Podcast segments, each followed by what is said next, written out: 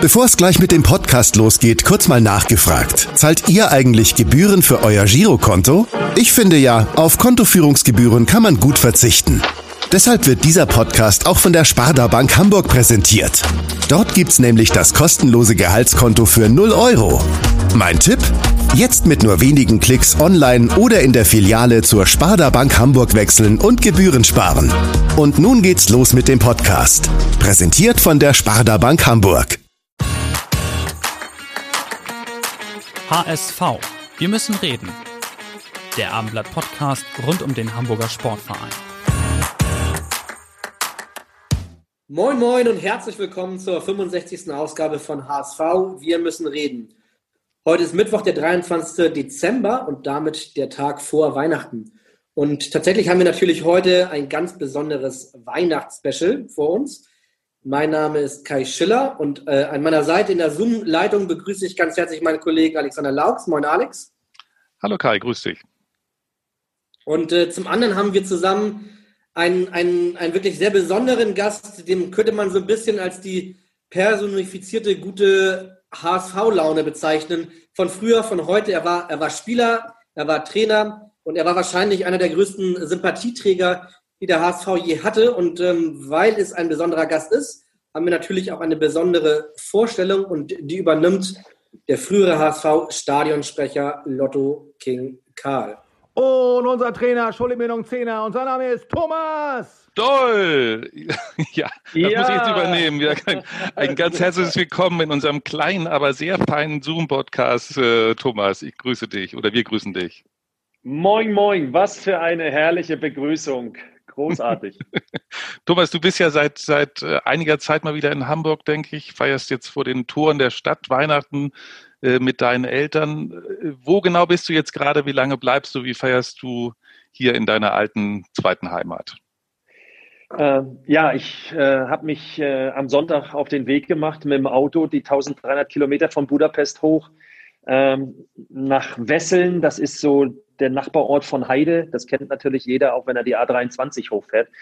Und äh, ja, hier verbringen wir das Weihnachtsfest, dass Mutter nicht alleine ist, dass meine Schwester nicht alleine ist. Vater ist im Pflegeheim, der allerdings die nächsten Tage äh, nachmittags ein paar Stunden auch bei uns sein kann.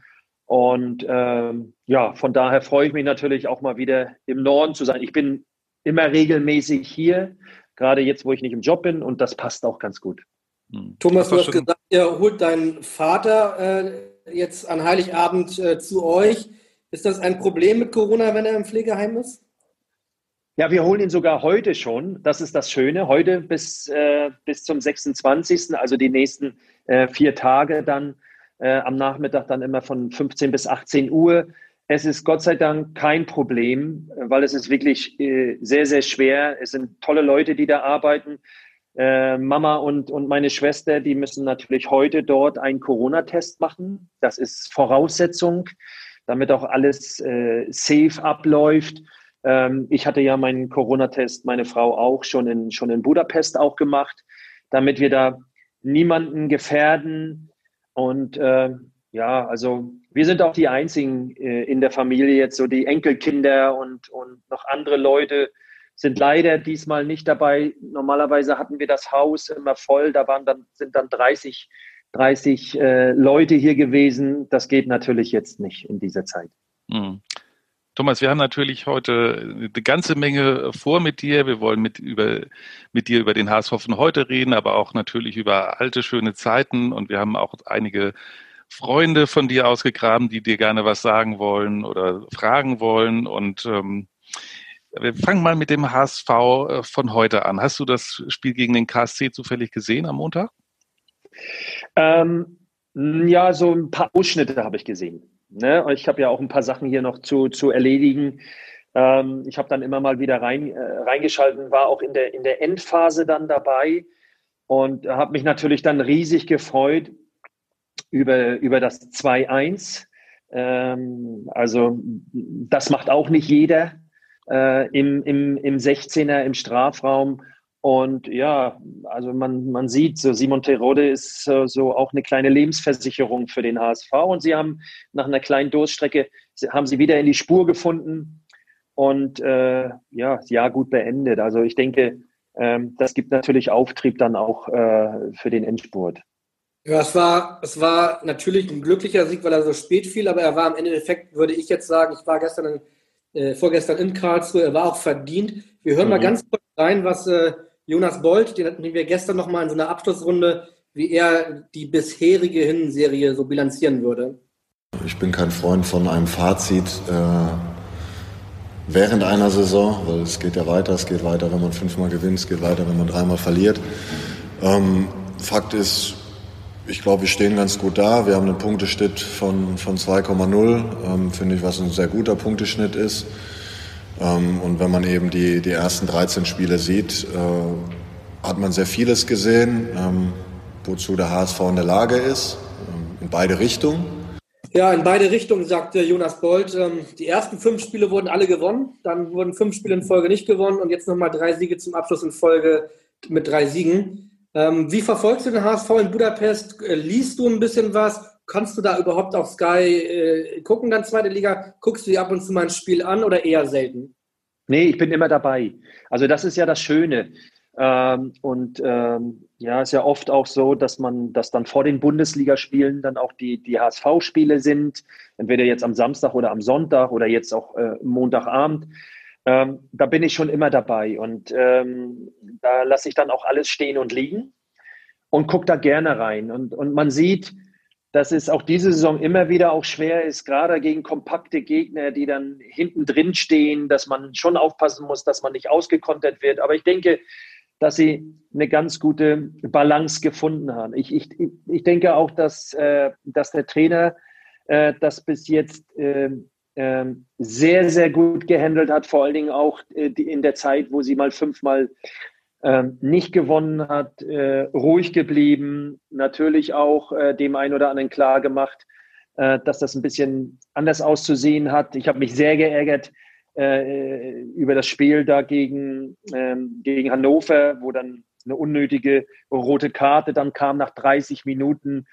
aber Sonny Kittel hat das natürlich jetzt mit der Flanke, mit der Vorbereitung zum 2-1 äh, wieder wettgemacht. Das heißt, der Trainer ähm, äh, gibt dem jedem Spieler auch immer wieder die Chance. Das ist natürlich auch wichtig. Und es ist natürlich schade, dass die Fans nicht ins Stadion kommen, weil ich glaube, da würden noch viele, viele Punkte, acht bis zehn Punkte würden noch dazukommen mit dieser Stimmung, mit dieser, mit dieser Power. Andere Mannschaften natürlich viel, viel mehr Respekt das bricht dem HSV ähm, so ein bisschen weg, wo man natürlich auch getragen wird. Ne?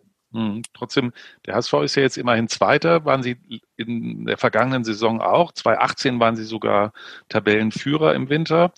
Äh, Gibt es was, was sich zuversichtlich macht, dass es äh, dieses Jahr dann doch mal mit dem äh, Aufstieg klappt? Ist irgendwas anders als in den Vorjahren? Oh, ich glaube, dass die Mischung ganz gut stimmt. Ne? Sie haben da so eine, so eine auch eine, eine ganz gute Achse da gefunden äh, vom Torwart bis nach vorne. Ähm, man hat ja auch gesehen, wie schwierig das war. Toni Leistner hat den schweren Anfang.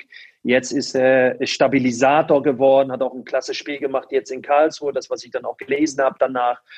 Ähm, da, da, wächst, da wächst so ein bisschen was zusammen. Und äh, äh, dass sie eine gute, eine gute Balance auch finden, so zwischen ihrem Offensivspiel und dann auch natürlich übers Defensivverhalten.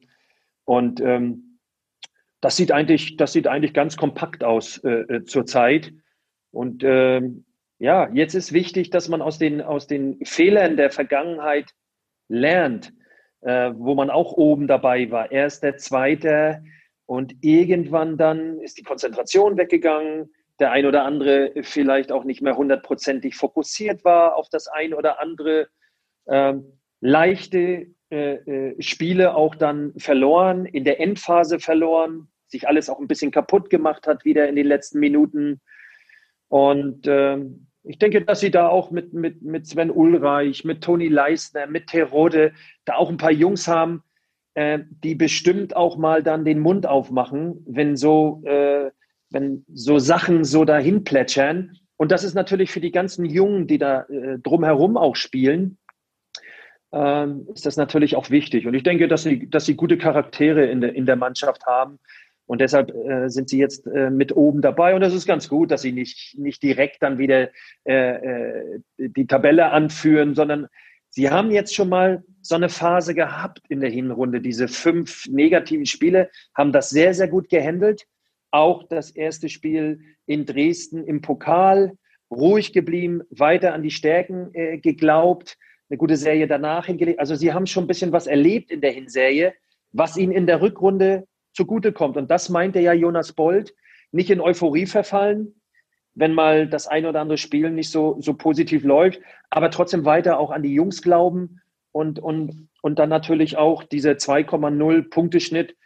Das ist äh, aller Ehren wert, wenn man sieht, äh, wie die Mannschaft neu zusammengesetzt äh, wurde.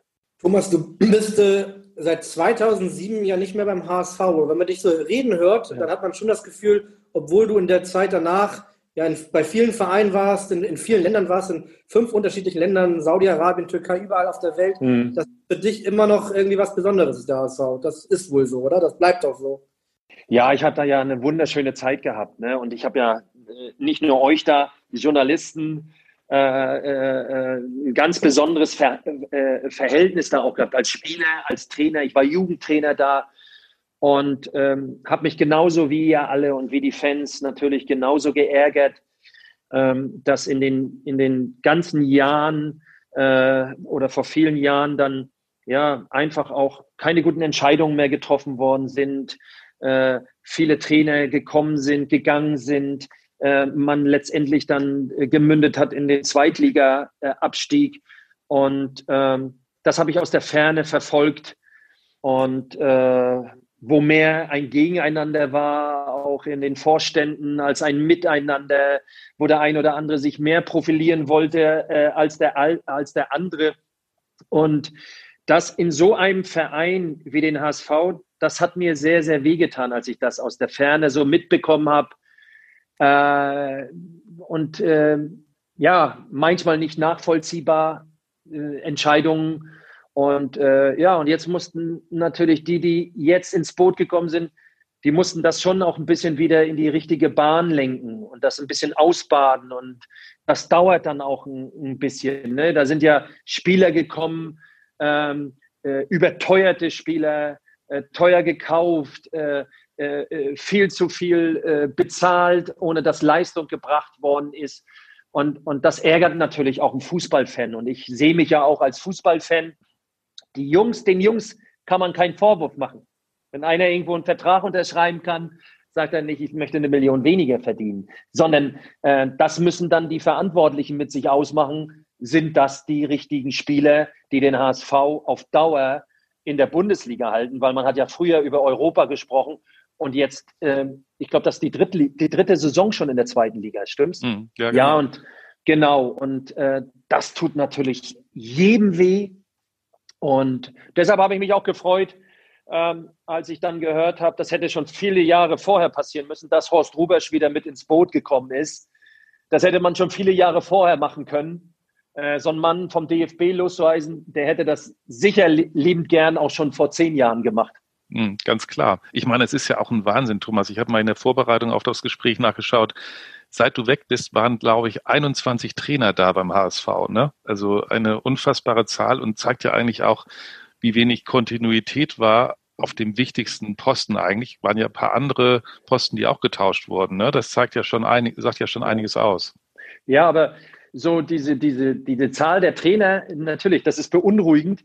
Aber äh, äh, wie viele Jahre Spieler mitgemacht haben, die dann vielleicht sechs oder sieben, sieben Trainer erlebt haben. Das ist ja, da stellt sich ja eigentlich die Frage, warum war dieser Spieler so lange in dem Verein?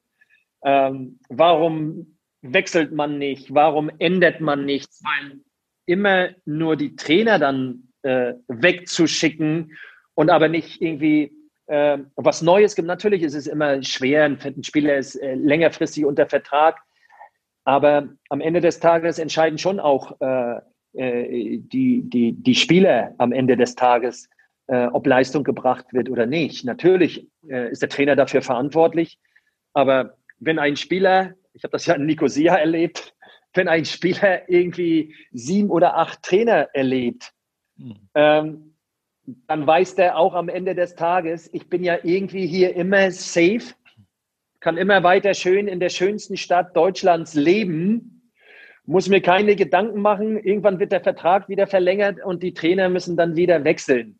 Und ähm, ja, ich glaube, dass der Verein auch da in der personellen äh, äh, Struktur bei den, bei den Profis ähm, kein glückliches Händchen gehabt hat. Nicht bei allen, aber bei vielen. Hm. Wie gesagt, man hört wirklich, dass du äh, noch äh, dem HSV im Herzen trägst und du pendelst ja so ein bisschen zwischen Hamburg und Budapest, wo du seit vielen Jahren lebst. Ähm, und genau zu dieser Frage Hamburg-Budapest, da hat ein nicht nur sehr guter Freund von dir, sondern vielleicht sogar, würden wir mal behaupten, dein bester Freund eine Frage.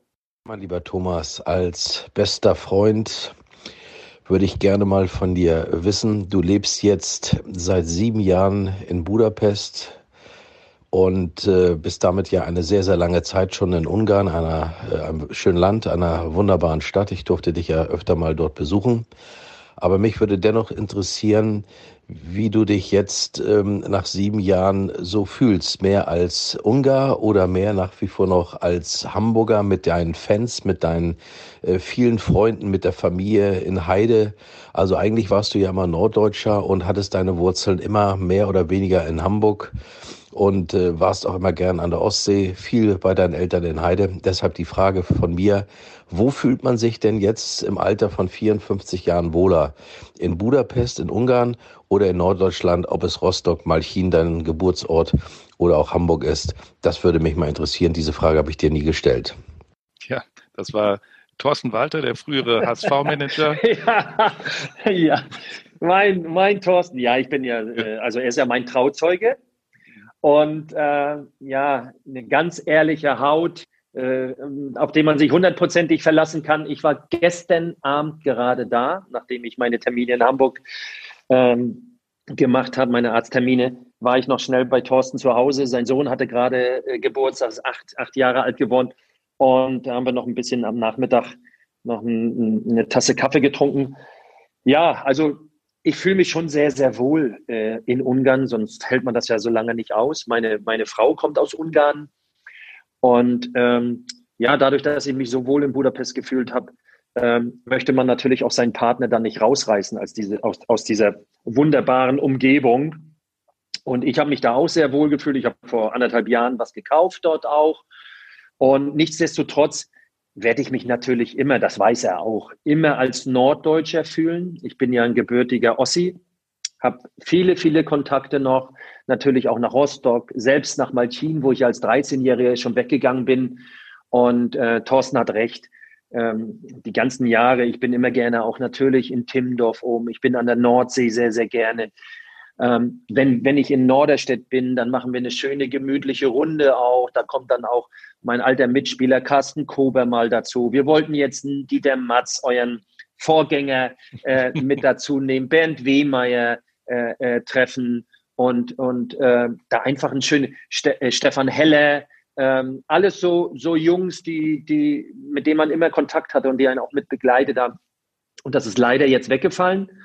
Und deshalb Thorsten weiß aber, dass ich immer gerne hier oben bin. Das Problem ist nur, in der letzten Zeit konnte ich nicht den einen oder anderen natürlich auch vor der Corona-Zeit besuchen, weil das Augenmerk lag dann doch mehr aufs Elternhaus, weil es Vater einfach nicht so gut geht und Mutter dann mehr meine Unterstützung braucht als meine ganzen Freunde im Norden.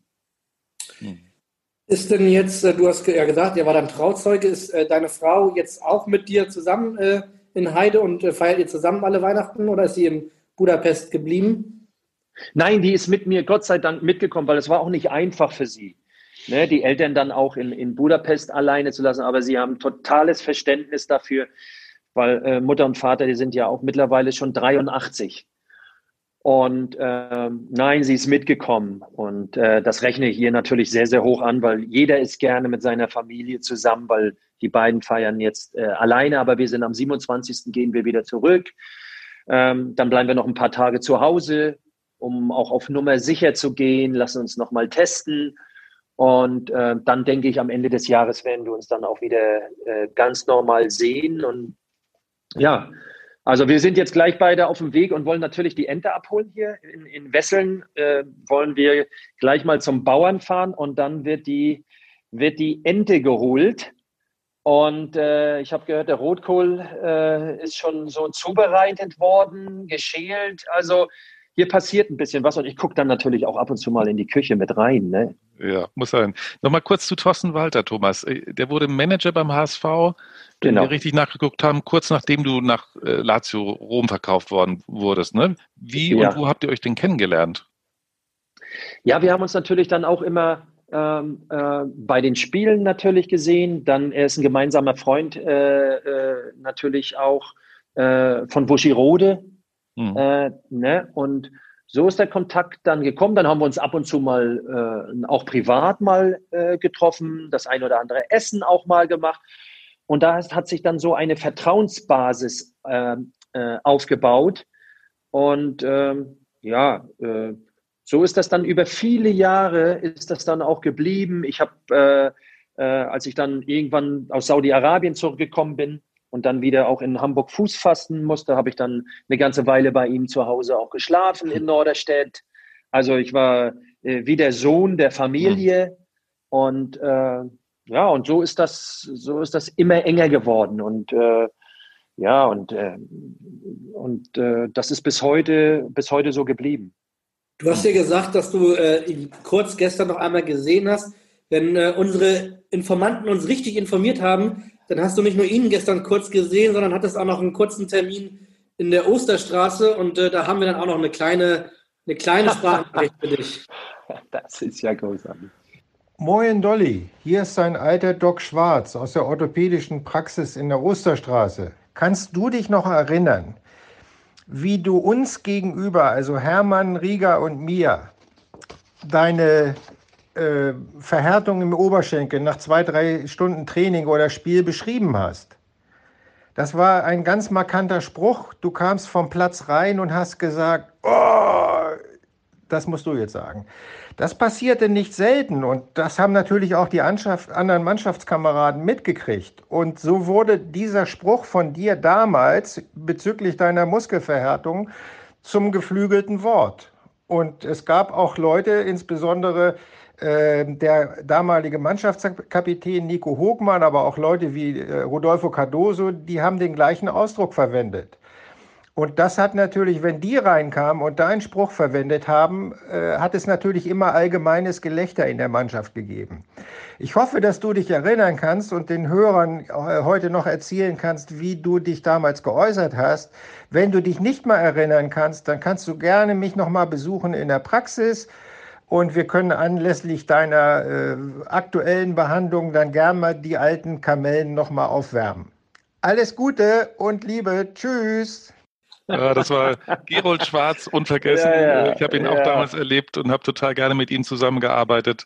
Aber Dolly, jetzt mal Butter bei die Fische. Du weißt es natürlich noch, ne? Ja, selbstverständlich. Also ähm, ich bin dann immer reingekommen und habe natürlich dann gesagt, Docky, Hermann, was hab ich denn für Klötzer drin?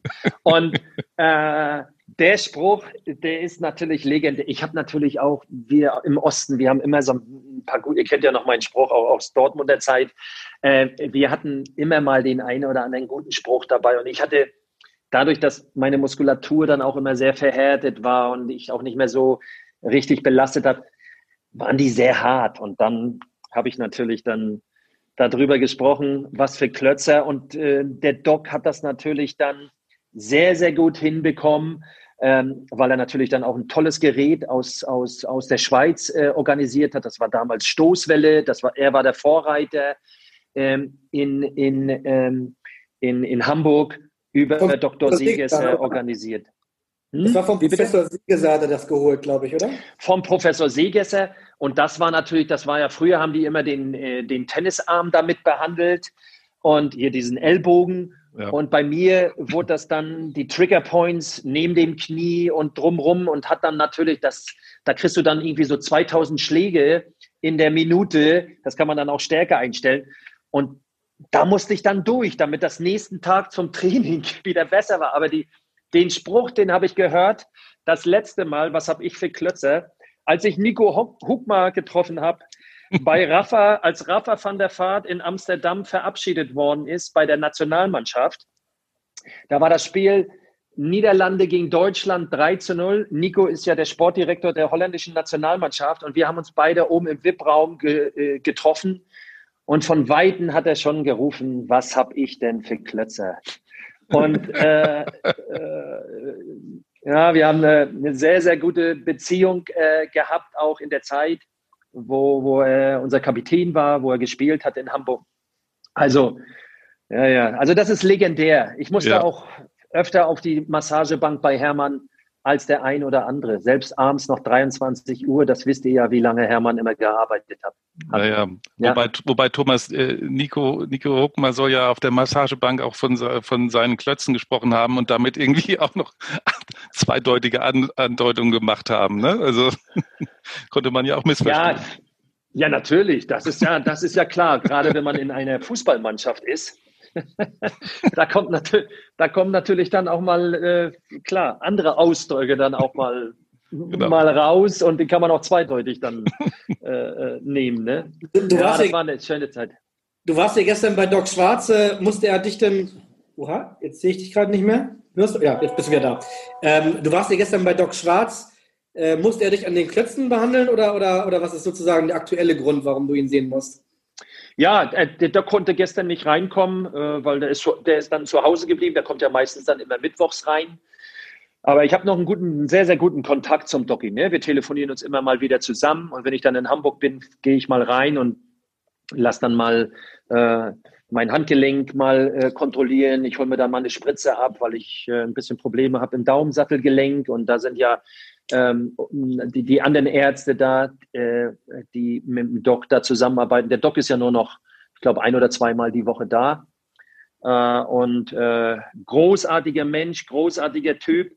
Und äh, ja, da hole ich mir dann ab und zu mal so eine kleine Ölung ab fürs Knie oder jetzt gestern auch für die Hüfte oder fürs Handgelenk, weil da ist jetzt nach der langen Karriere doch immer ein bisschen was hängen geblieben und das mache ich dann immer so alle drei, vier Monate. Und äh, ja, deshalb ist immer eine Anlaufstelle für mich, aber ich glaube für viele andere auch. Ja, ähm, der Doc war ja auch schon da, als du 1990 aus Berlin gekommen bist zum HSV. Und du bist ja auch seinerzeit nicht alleine zum HSV gekommen. Und äh, wir hören mal kurz rein, wer, was derjenige, der damals mit dir gekommen ist, äh, zu sagen hat. Hallo Dolly, mein Lieber, hier ist Wushi. Ich hoffe, du bist gesund und deine Familie auch. Ich wollte eigentlich nur mit einer kleinen Story die ganze Veranstaltung ein bisschen auflockern. Ich hoffe, du kannst dich noch erinnern an die Wendezeit. Wir haben unseren Vertrag unterschrieben beim HSV, sind damals unter den Linden gefahren mit dem Auto äh, Richtung Brandenburger Tor, was ja immer noch, äh, naja, unheimlich war, weil das Brandenburger Tor, da war ja früher die Mauer und es war natürlich nach wie vor äh, gesperrt für den Verkehr. Und du sagtest zu mir, Wuschi, wir sind jetzt beim HSV, wir können durchfahren. Und was haben wir gemacht? Wir haben uns beide angeguckt und sind durchgefahren und haben uns anschließend gefreut und sind dann in Westberlin shoppen gewesen. Es war unglaublich, diese Zeit, und äh, die werde ich auch nie vergessen. Und dann natürlich unsere gemeinsame Zeit beim HSV, die ja wirklich richtig, richtig schön war. Also mein Lieber, bleib gesund. Eine schöne Weihnachtszeit wünsche ich euch und einen guten Rutsch ins neue Jahr. Dein Wuschi. Ciao, ciao. Das war Frank Wuschirode. Da kommen wir Ja, die Stimme ist nicht zu überhören. Mein Kapitän in Berlin, in der DDR-Nationalmannschaft und natürlich auch ähm, äh, beim Hamburger Sportverein. Großartiger Typ, immer geradeaus, immer alles gegeben. Äh, ja, schade, dass so ein Mann danach nie für den HSV gearbeitet hat. Äh, das ist wirklich äh, eine ehrliche Haut, äh, dem es in erster Linie immer um die Sache gegangen ist und nicht um Selbstdarstellung. Und äh, ja, das sind so die Dinge, die mich immer auch äh, ein bisschen geärgert hat, dass man solche Typen nie mit eingebaut hat. Also sich auch nicht dran erinnert hat, so wie es andere Vereine machen, in Italien oder, oder auch, auch äh, in Deutschland, dass man solche Leute, die eine richtige Identifikationsfigur waren, dass man die nicht irgendwie mit eingebaut hat. Und äh, ja, ich kann mich natürlich noch erinnern an all diese ganzen, ich war ja schon immer ein bisschen ein bisschen frech und ein bisschen, so habe ich ja auch Fußball gespielt. Und äh, ja, die ein oder andere Grenze auch mal überschritten. In dem Fall natürlich die Ost-Westdeutsch. und ja, ich kann mich da noch gut dran erinnern und äh, ja, es war natürlich ein schöner Moment, obwohl wir in den ganzen Jahren davor auch durch unsere Länderspiele auch den Westen schon kennengelernt haben, war es natürlich irgendwie unfassbar, dass man einfach nur mal so rüberfahren äh, gefahren ist und war auf einmal im Westteil. Das war schon, das war schon beeindruckend. Also keiner darf das falsch äh, interpretieren. Also ich habe jetzt nicht gedacht, ich darf mir jetzt alles herausnehmen, weil ich jetzt Spieler beim Hamburger Sportverein bin. das war einfach so ein jugendlicher Drang. Ist auch verjährt. Freiheitsgefühl. Ja, ist auch verjährt. Und äh, das war wahrscheinlich so ein, ja, so ein Freiheitsgefühl, auch weil ich habe wirklich viel, viel mehr mitgemacht als der ein oder andere im Osten, gerade weil wir so, äh, so Probleme auch hatten äh, mit Vorgesetzten aus dem Osten. Und wahrscheinlich war das dann der, der Moment so, wo ich dann auch gesagt habe, ihr könnt mich jetzt alle mal gern haben. Und äh, ja, weil Vater hat ja seinen Job verloren mit 17, äh, äh, er war 17 Jahre im Job und hat sein, äh, seine Arbeit verloren, drei Tage vor Weihnachten. Und äh, ja, weil irgendwie ein Westpaket geschickt worden ist mit ein bisschen Schokolade und eine Quarzuhr drin für zehn äh, damalige Deutschmark noch. Und äh, das war schon bitter. Ne? Und äh, da sind natürlich so, die Sachen kommen natürlich alle so zusammen. Mhm. Aber äh, Thomas, stimmt die, die, Geschichte stimmt doch, dass der HSV damals eigentlich äh, Wuschi holen wollte und nicht dich und du dann so mit im Paket gekommen bist oder ist das Quatsch eigentlich gewesen? Nee, nee, das ist schon richtig. Ich glaube, Schocker hat einen Abwehrspieler auch gesucht, weil mhm. äh, Dietmar Jakobs hat sich so schwer verletzt gehabt mit diesem mhm. Karabinerhaken. mit diesem Karabinerhaken äh, leider.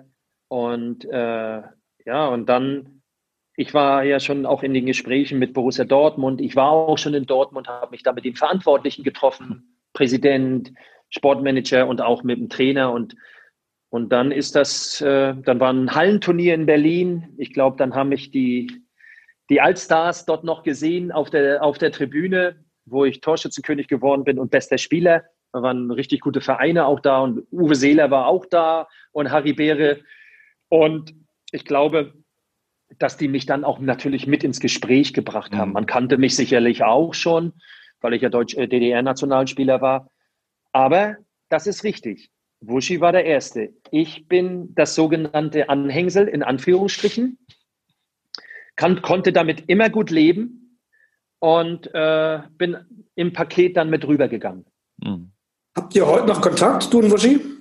Ja, wir haben äh, äh, uns getroffen, leider bei, bei nicht so einem schönen Anlass. Äh, letztes Jahr Jörg Stübner, der bei Dynamo Dresden gespielt hat, der ist leider viel zu früh gestorben. Da haben wir uns, äh, da bin ich von Budapest mit dem Auto rübergefahren zur Beerdigung und Wuschi kam mit Andy Thom und Waldi Xinschik und ein paar anderen Jungs aus Berlin rüber.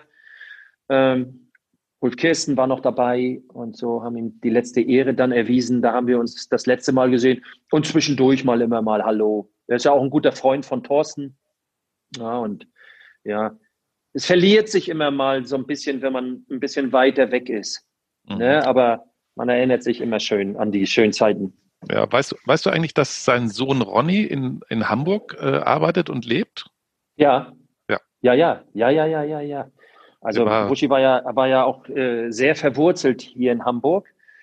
Und er hat dann nochmal bei Hertha ja nochmal gespielt. Und deshalb, der HSV hätte sich nochmal zurückerinnern können.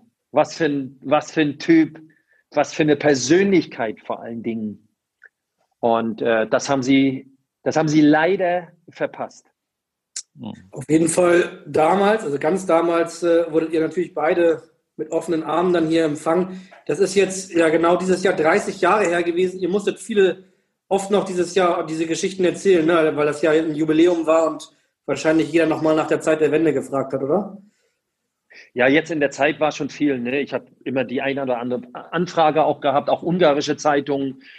Der Kicker hat sich gemeldet, äh, viele, viele, äh, auch ich glaube mal Sky Sport auch. Und ähm, das ist natürlich äh, ja, rückblickend, dadurch, dass wir auch mit den 90er-Weltmeistern jetzt nochmal eine Italienreise gemacht hatten.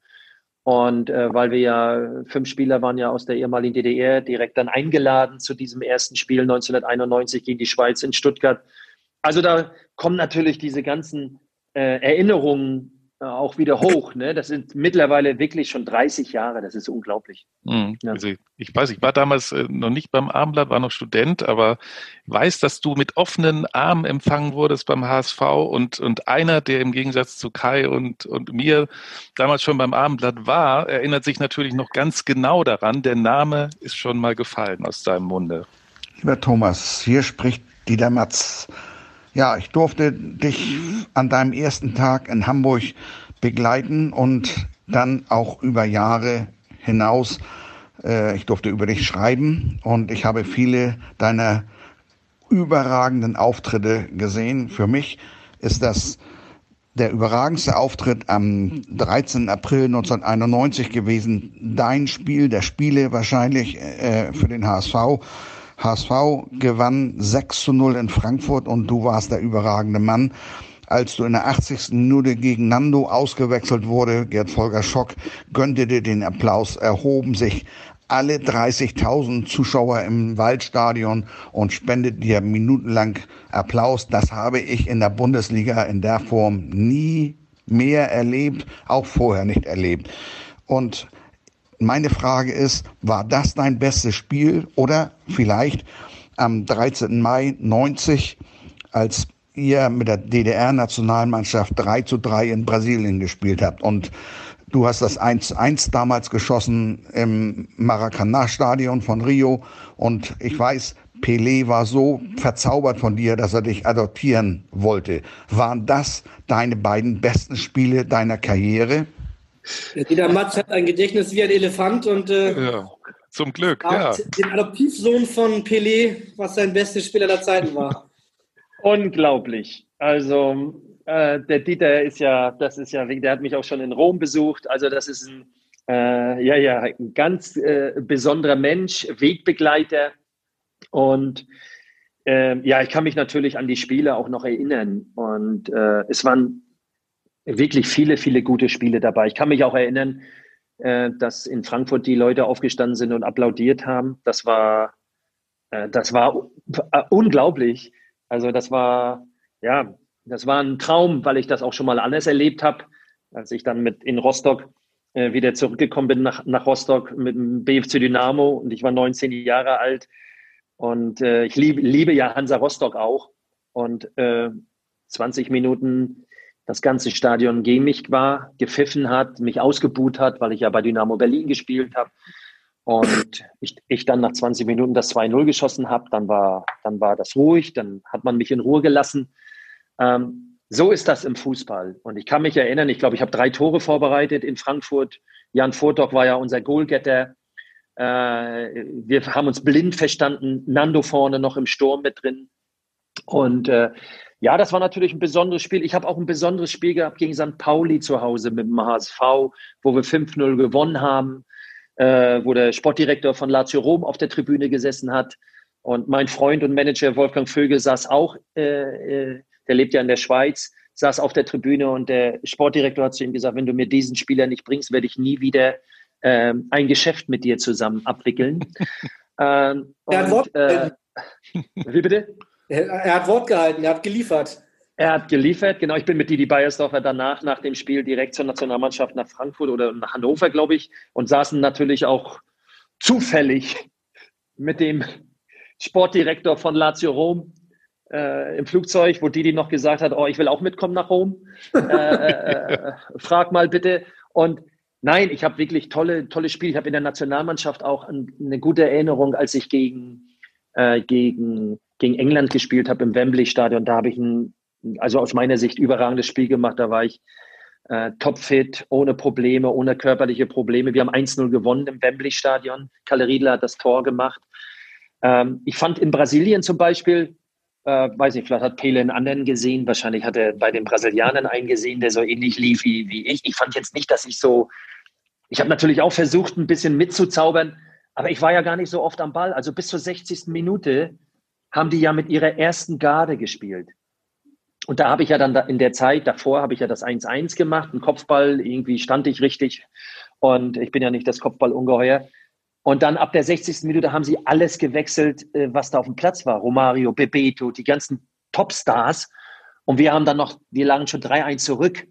Normalerweise hätten wir eine Packung wahrscheinlich gekriegt und sind dann noch auf 3-3 rangekommen, weil wir waren so ein Testgegner. Ne? Brasilien hat ja dann 1990 dann äh, im Sommer dann auch in Italien gespielt bei der WM. Aber ich habe viele tolle Spiele abgeliefert, auch ich habe natürlich auch ein paar Gurkenspiele abgeliefert, wie jeder andere auch, aber auch im Osten gute Spiele gemacht. Aber Dieter kann sich natürlich. Ja, der weiß das alles. Aber, aber Thomas, in, in Brasilien da zu spielen, das ist doch alleine schon ein Erlebnis gewesen, oder? Damals ja. von so vielen Menschen und. Ja, also wenn du dann, als wir uns warm gemacht haben, da lagen dann die ganzen, die sind ja mit den, damals noch mit dem Mikrofon auf den Platz gegangen und die hatten ganz lange Kabel noch dran. Heute ist das ja alles so äh, hochmodern, Technologie. Da waren, da musstest du beim Warmmachen, konntest du Koordinationen machen über, über diese Kabel. Es war unglaublich. 110.000 im Maracana-Stadion. Es war, es war so gigantisch. Das waren so meine letzten Länderspiele. Wir haben dann noch in Schottland danach gespielt. Und äh, ja, sowas mitzuerleben, äh, ja, das war schon toll. Das Einzige, was ich vermisst habe, war, dass ich nie gegen Maradona gespielt habe, weder im Club noch, noch in der Nationalmannschaft. Weißt du noch, ob du in Brasilien ein Trikot getauscht hast? Nee, ich glaube, wir konnten gar nicht tauschen, glaube ich. Also so ein DDR-Trikot weggeben, äh, das hätte ja wieder äh, gekostet. Ich glaube nicht. Äh, ich wüsste auch nicht, wem ich das aufdrücken sollte. Das wollte wahrscheinlich gar keiner haben. Ich habe aber danach äh, ich glaube, ich habe ein Brasilien-Trikot noch zu Hause. Es kann auch sein, dass wir, ich, ich, will jetzt nichts Falsches sagen, dass wir vielleicht doch getauscht haben. Das weiß ich jetzt nicht, weil das ist ja wirklich schon lange her. Aber sag nochmal noch mal kurz zu Frankfurt. Ich meine, du hast da ja auch drei Jahre gespielt, aber irgendwie verbindet man dich jetzt nicht so mit, mit der Eintracht. Ähm. Nee, gar nicht, gar nicht. Und auch zu Recht. Zu Recht auch. Ne? Ich hatte ganz, zwei ganz schwere Verletzungen. Ähm, ich war äh, auf einem guten Weg. Ich bin von Lazio ja ausgeliehen äh, gewesen, 1994, war schon mal 93 auch da. 94, dann zwei Monate vor der Weltmeisterschaft, habe ich mir die Achillessehne gerissen in Dresden und war dann sechs Monate oder fünf Monate raus. Dann habe ich mich wieder rangekämpft. Der Verein hat mich dann, ich bin dann wieder nach Rom, habe die Vorbereitung gemacht und Eintracht Frankfurt, weil ich eine gute Zeit davor auch hatte, hat mich dann verpflichtet. Und äh, im Winter habe ich mir dann die andere Sehne, Parallelsehne im Fuß gerissen, äh, die mich dann zusammen mit einer Infektion neun Monate gekostet hat. Und ich bin direkt in der Phase wieder zur Mannschaft gestoßen. Ich habe mein erstes Spiel in Hamburg gemacht, als Eintracht 5-1 verloren hatte. Ich bin, glaube ich, in der 70. eingewechselt worden. Ähm, habe ich dann noch ein paar Monate gespielt, aber ich konnte der Mannschaft gar nicht mehr helfen. Ich hatte so schwere, so schwere Verletzungen gehabt, dass natürlich die Power gefehlt hat und so und so. Ja, bin ich dann mit Eintracht Frankfurt damals abgestiegen. Ich habe nur ein paar Spiele gemacht und deshalb verbindet man mich natürlich auch nicht mit Eintracht Frankfurt und ich habe da wirklich überhaupt keine gute Erinnerung dran. Ich war ja nur in Basel, also ich war nur mhm. auf der, ich war nur in OP-Räumen und dann, als ich dann wieder kurz zur Mannschaft stoßen konnte. Da habe ich dann auf einmal eine Infektion noch bekommen. Das hat mich dann auch noch mal wieder drei Monate zurückgeworfen. Da habe ich ja konnte ich fast gar nicht mehr, hätte ich meine Karriere fast beenden können, habe mich wieder zurückgekämpft. Also das ist klar, dass Eintracht Frankfurt keine guten Erinnerungen an Thomas Doll hat. Aber du wirst sicherlich gute Erinnerungen an Lazio Rom haben und äh, du hast schon vorhin erzählt, dass äh, Dieter Matz, den wir eben gehört haben, dass der dich ja auch in Rom mal besucht hat und er hat sich es nicht nehmen lassen, uns noch eine zweite Nachricht zu schicken. Und die spielen wir natürlich sehr, sehr gerne auch nochmal ab. ja, lieber Thomas, nochmal Dieter Matz. Äh, dein Wechsel zu Lazio Rom hat dem HSV viel Geld in die Kassen gespült. Äh, das war 1991 und ich durfte am 1. September des Jahres beim 1 zu 1 gegen Parma deinen ersten Auftritt im Lazio-Trikot verfolgen. Ähm, es gab danach zwischen uns einigen Ärger, weil ich äh, im Abendblatt eine Sache geschrieben hatte, die du gerne nicht im Blatt gelesen hättest und vor allen Dingen die Lazio-Verantwortlichen nicht gelesen hätten. Und zwar äh, warst du beim Training von deinen neuen Kollegen gehänselt worden, als sie deine Uhr entdeckten. Da haben sie gefragt, ob du die im Überraschungsei gefunden hast. Und dabei warst du so stolz, deine letzte Autogrammstunde in Hamburg hatte dir einige äh, Dollars in die Taschen gespült und du hast dir diese teure Uhr gekauft. Also das war bestimmt keine Uhr aus dem Überraschungsei. Auf jeden Fall gab es Ärger zwischen uns und auch einige Wochen Sendepause, weil Lazio den Bericht im Abendblatt gelesen hatte und es gab wohl Ärger. Erinnerst du dich daran und erinnerst du dich auch daran, welchen Ärger, wie viel Ärger es gegeben hat? Ja, herrliche Frage von Dieter. Vielen Dank, lieber Dieter. Aber bevor du die Frage beantwortest, musst du erst mal sagen, ob du gerade eine Uhr am Handgelenk trägst. Nein, ich habe keine. Ich habe keine. Also keine Gefahr. Mir, also keine Gefahr. Mich kann keiner mehr hochnehmen. Ähm, ich habe auch lange Socken heute an, weil das ist ja noch eine andere Geschichte in Italien. Und ja, ich kann mich noch erinnern. Natürlich, das war, das war eine Uhr, die habe ich mir damals in Hamburg gekauft. Dieter hat recht übrigens. Äh, ich habe ein bisschen Geld für eine Autogrammstunde bekommen und äh, keine Ahnung. Normalerweise habe ich das dann mal zu Hause abgegeben, aber da habe ich mir dann mal so eine Uhr gekauft. Ich weiß gar nicht mehr, was das für ein Modell war. Auf alle Fälle hübsch. Und äh, aber die Italiener mit ihren Rolex und mit was alles da, das ist, das passte da ja gar nicht rein. Aber mir war das ja völlig egal. Die baumelte dann irgendwo mal am Spiegel oder so und haben sich lustig gemacht. Ne? Und äh, Dieter hat das dann irgendwann mit aufgegriffen, hat das geschrieben. Heute würde ich, heute lache ich ja darüber. Das ja. ist ja klar, weil ich danach ja noch ganz andere Sachen erlebt habe. Danach hingen ja auch mal meine kurzen Socken, äh, die ich ja, wir Ossis und wir Wessis, wir Deutschen, wir haben ja früher immer kurze Socken getragen, viele natürlich immer noch. Ja. Gerade die ältere Generation. In der Sandale, ne? und, ne? ja. ja, das e-, eher nicht, das mochte ich nicht. Das haben dann die, die älteren Ossis gemacht mit den weißen Socken. Aber die Italiener haben natürlich immer diese Kniestrümpfe gehabt, die, die, die man trägt in Italien. Und da haben sie sich natürlich totgelacht. So, dann habe ich natürlich, äh, ich habe 24 Jahre im Osten äh, gelebt, dann habe ich mir natürlich irgendwann die Kniestrümpfe gekauft. So, dann ist meine Italienzeit vorbei. Dann komme ich nach Hamburg zurück, 1998, habe meine Kniestrümpfe an, fangen die auf einmal an zu lachen in der HSV-Kabine. Und dann, dann habe ich gesagt, Jungs, also wenn sich jetzt einer mit mir über Mode unterhalten will, also da seid ihr aber am falschen Platz. Also was Socken betrifft und, und Kniestrümpfe. Ne? Und äh, ja, wir haben natürlich viel Spaß gehabt, so mit Paul Gascoigne, mit Aaron Winter. Da sind natürlich herrliche Geschichten dann auch abgelaufen, gerade in Italien. Und aber nochmal auf Dieter zurückzukommen, das da hat er wirklich recht. Da war ich am Anfang ein bisschen sauer, ja. Ja, aber trotzdem war, war Rom für dich unterm Strich doch sicher eine total traumhafte Zeit, ne? Also könnte ich mir vorstellen. Ja, vom, vom Sportlichen her war das wirklich eine Traumzeit. Ich hatte ein paar äh, familiäre Probleme, aber so vom, vom, vom Fußball her äh, war das großartig. Ich habe dann nach sechs Monaten schon die Sprache äh, erlernt, äh, habe mein erstes Interview im italienischen Fernsehen gegeben. Ich habe nach dem Training mich immer hingesetzt und habe Italienisch gebüffelt. Und also ich habe ja gut Fußball gespielt und dann wirst du natürlich auch in Italien auf Händen getragen. Das ist natürlich anders, wenn du nicht gleich Fuß fest. Und ja, äh, tolle Geschichten erlebt habe, da auf der Kreuzung aus dem Auto rausgezogen worden bin und Autogramme geben musste. Äh, damals gab es ja noch keine Handys mit Kamera, Gott sei Dank. Sonst hätte ich da noch den Verkehr wahrscheinlich länger aufgehalten. Also das sind die Italiener. Und für mich auch alles Neuland. Ich bin ja, habe ja mit Medien gar nichts zu tun gehabt in meiner ostdeutschen Vergangenheit. Ne? Bis auf dann natürlich, als ich zum HSV kam, habe ich natürlich dann auch die Medienlandschaft kennengelernt. Und äh, ja, das war schon einzigartig. Hm. Warum bist du am Ende des Tages nur zwei Jahre geblieben? Weil Rom, tolle Stadt, Lazio, toller Verein. Also ja, es waren ja, es waren so ja knapp so drei Jahre, weil ich bin zwischendurch dann noch mal bin dann da ausgeliehen äh, gewesen, 93, damit ich auch äh, den, den Zug nicht verpasse zur Weltmeisterschaft 94 nach Amerika. Leider habe ich mir dann zwei Monate vorher die Achillessehne gerissen. Und ja, ich hatte zwei ganz tolle Jahre. Ich bin im ersten Jahr bester Ausländer geworden. Und dann äh, im zweiten Jahr lief es auch richtig gut an. Und dann kommt ein Vorbereitungsspiel. Äh, dann ist ein Vorbereitungsspiel gekommen, ähm, irgendwie in der Nähe von Rom. Und da habe ich mir das Innenband gerissen.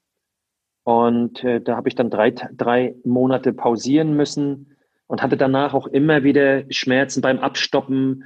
Irgendwie hat sich die Kniescheibe mit verschoben und, und ja, und ich konnte, habe dann nicht mehr so eine Power gehabt im Abdruck. Bei meinem, ich, ich war ja ein Spieler, der viele, viele Positionswechsel in seinem Spiel hatte, rechts rum, links rum, um sich zu lösen vom Gegenspieler.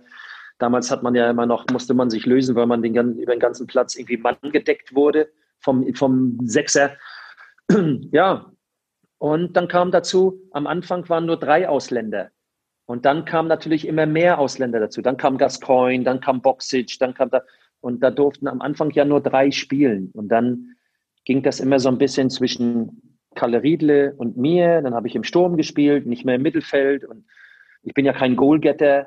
Irgendwann hat sich das dann zugunsten von Kalle verschoben und, und, und das hat mir dann irgendwie auch keinen Spaß mehr gemacht. Ich habe dann, hab dann gesehen, äh, ja, dass äh, selbst nach zwei Toren im Pokalspiel und so, dass der Trainer dann Dino Zoff dann auch nicht mehr so an mich geglaubt hat. Und ich wollte aber unbedingt spielen, weil ich war ja im besten Fußballalter und bin dann hm. weg aus, bin dann, habe mich dann ausleihen lassen und dann die Vorbereitung wieder mitgemacht in Rom, eine gute Vorbereitung auch gehabt und habe aber gemerkt dann auch in der Vorbereitung, äh, dass das in die Richtung geht, dass ich nicht von Anfang an auflaufe. Und dann habe ich entschieden für mich, äh, meinen Vertrag dort nicht abzusitzen, sondern ich wollte kicken.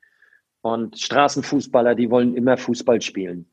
Und dann bin ich nach Frankfurt gegangen und dann, ich habe, war jedes Jahr habe ich ein, zwei Operationen gehabt bis zum Ende meiner Karriere. Äh, ja, deshalb, deshalb äh, ist das dann auch nachher hinten raus äh, nicht, nicht, nicht mehr so gewesen wie vielleicht in den, in den Anfangsjahren. Hast du denn, ähm, pflegst du denn heute noch Kontakte nach Rom? Ja, ich habe zum Beispiel jetzt auch wieder durch natürlich durch Lazio Rom, Champions League, äh, viele Journalisten, viele, die auch noch bei Lazio Rom arbeiten, äh, in der Medienlandschaft, die mich kontaktieren, natürlich meine Meinung hören wollen zu Immobile, zu Lazio Rom, äh, natürlich auch alte Stories. Ich telefoniere dann mal mit Ruben Sosa in Uruguay, mhm. mit dem ich ja bei Lazio Rom gespielt habe, der auch in der Bundesliga gespielt hat.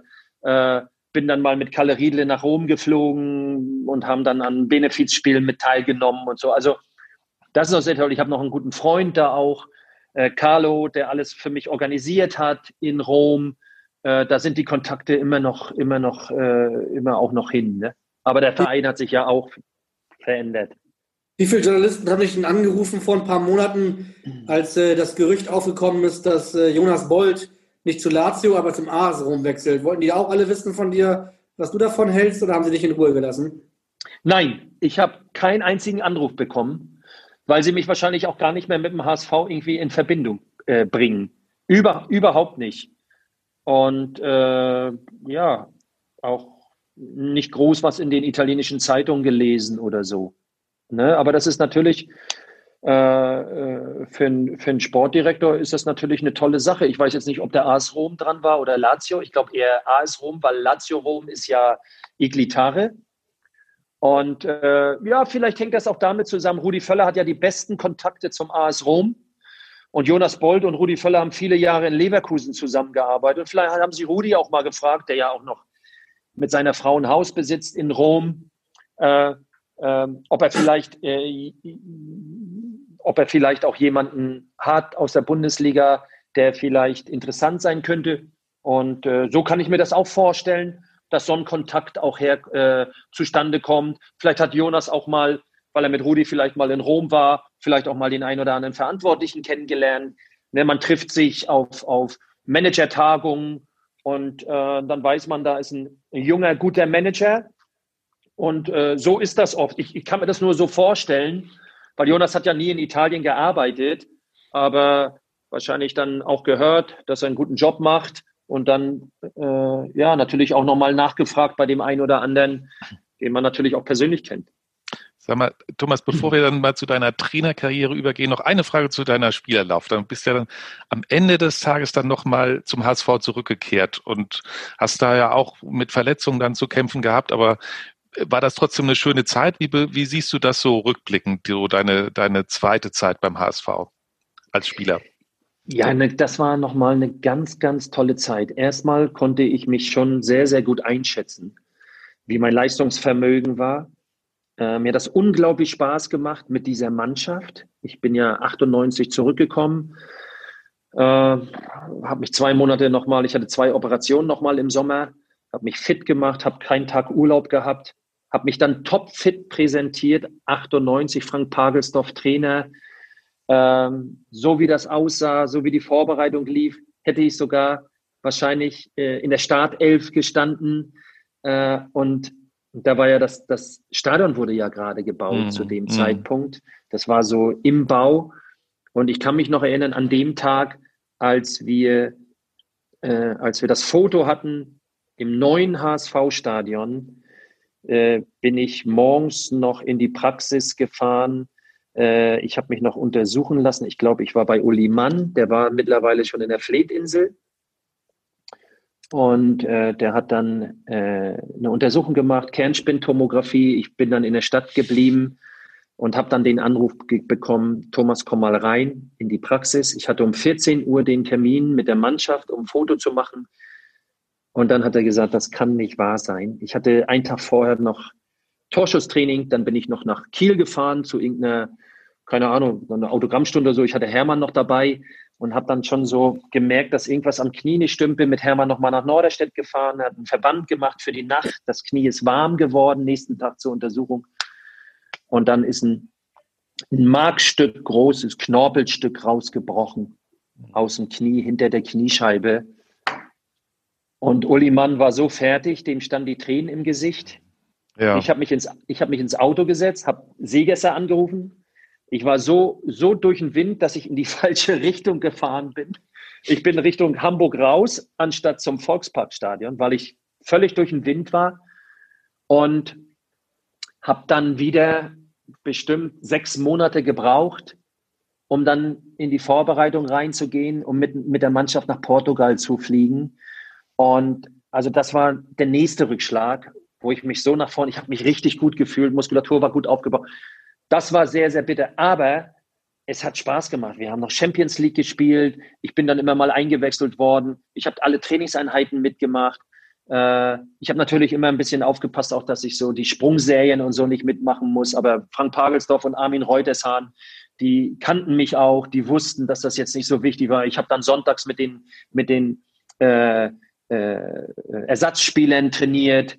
Äh, Andreas Fischer war noch dabei, wir als Erfahrene, wir haben den Laden auch so ein bisschen hintenrum zusammengehalten. Also es war toll mit Nico Kovac, mit Jeboa, Martin Groth, Jörg Butt, Nico Huckmer, äh, Rodolfo ist wieder wie Phoenix aus der Asche gekommen. Also es war eine tolle Zeit und ich habe mich vor allen Dingen persönlich in der Zeit unglaublich weiterentwickelt.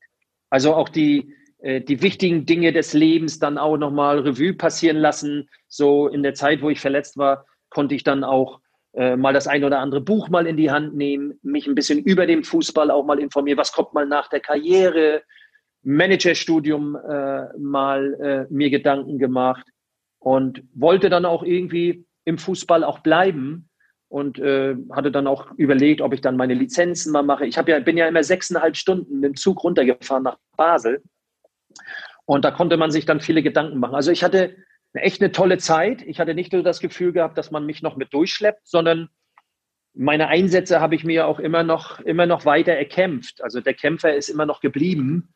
Aber mhm. ich wusste, dass ich nicht mehr im Rampenlicht stand. Und das hat mir, also das hat, hat mich 0,0 taxiert. Also ich bin dann reingekommen nach den Spielen und da stand dann Nico, da stand dann Toni, da stand dann andere und ich bin an allen vorbeigegangen und keiner wollte natürlich irgendwie ein Interview haben, ist ja klar.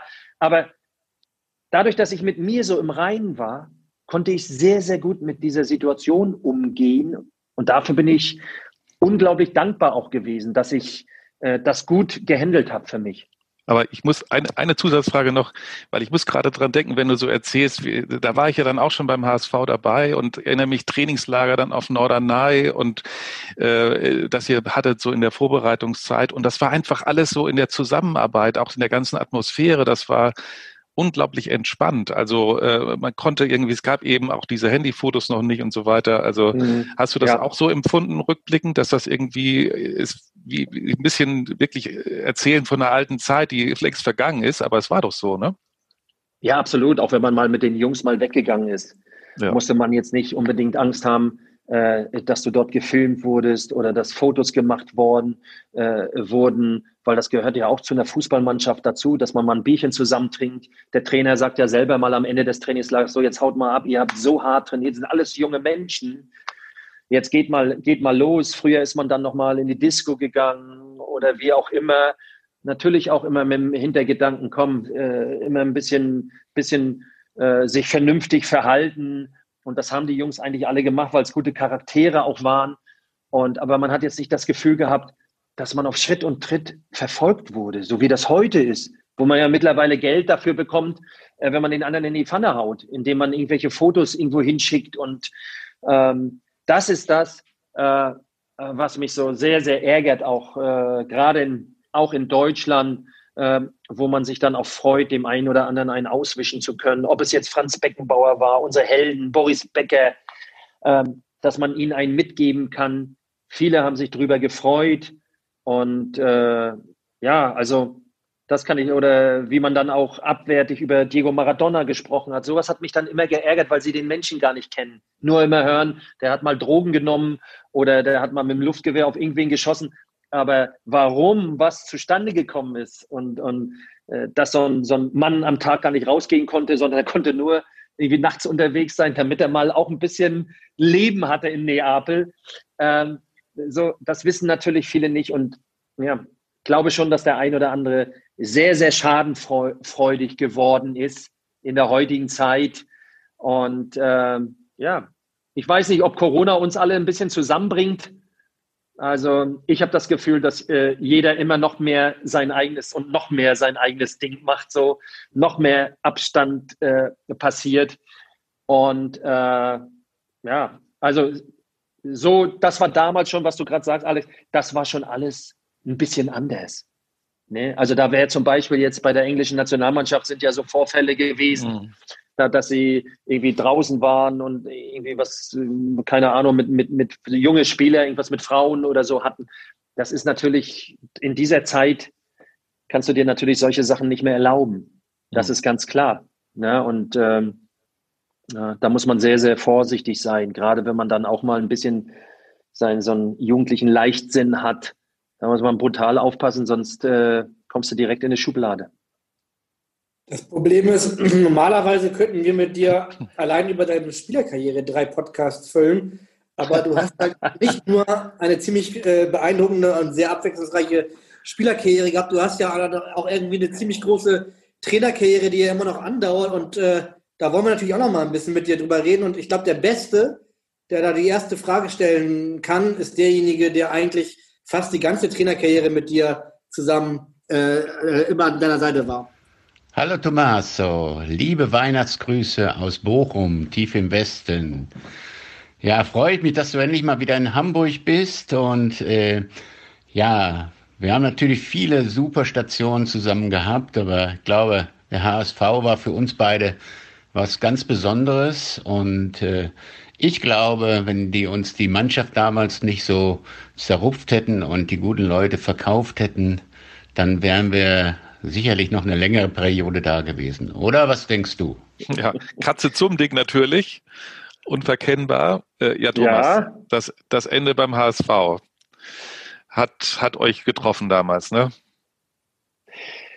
Ja, es ist, ist ja klar, wenn es dann auch nicht richtig lief. Es war ja schon im, im, Winter dann 2006 schon mal die, die Frage, wo die Jungs sich dann auch gegengestemmt haben. Und das wisst ihr ja auch. Dann Rafa Vicky, Atuba und Alex Lars und, und all die guten Jungs, Rafa van der Vaart, die dann natürlich äh, auch, äh, auch dann Spruchbänder gemacht haben. Und äh, das ist schon Wahnsinn. Ich war ja noch ein junger Trainer, ich war Ende 30.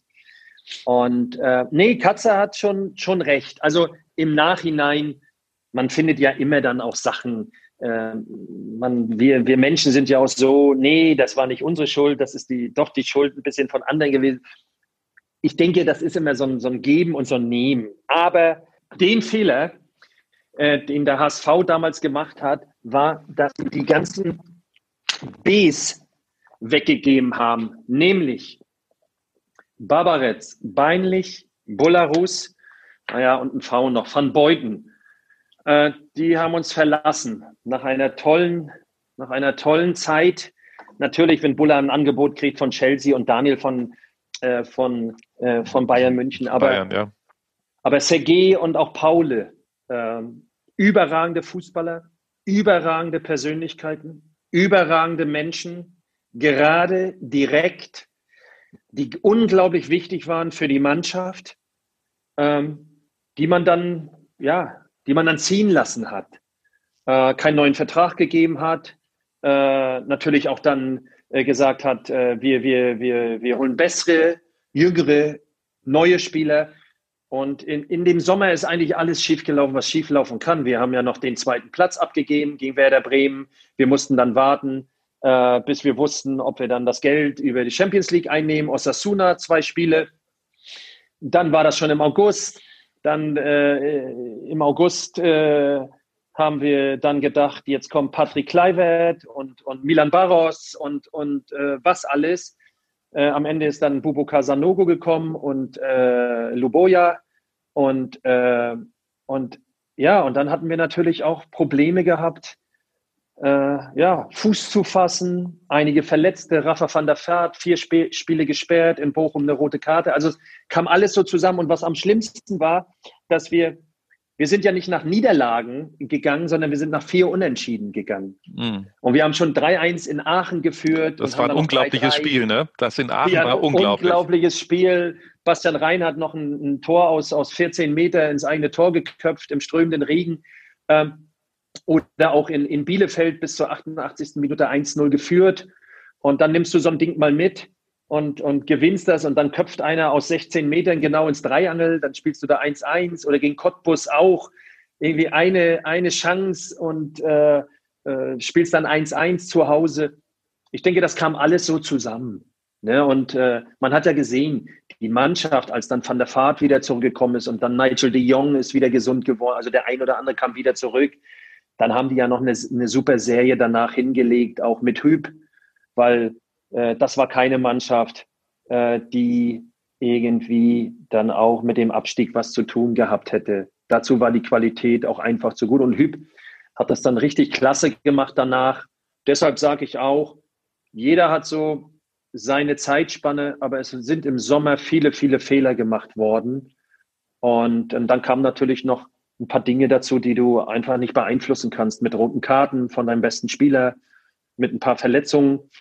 So, und zum Schluss hat dann jeder in unserer Zeit vom Amateurspieler, hat dann jeder noch irgendwie Bundesligaspiele gemacht.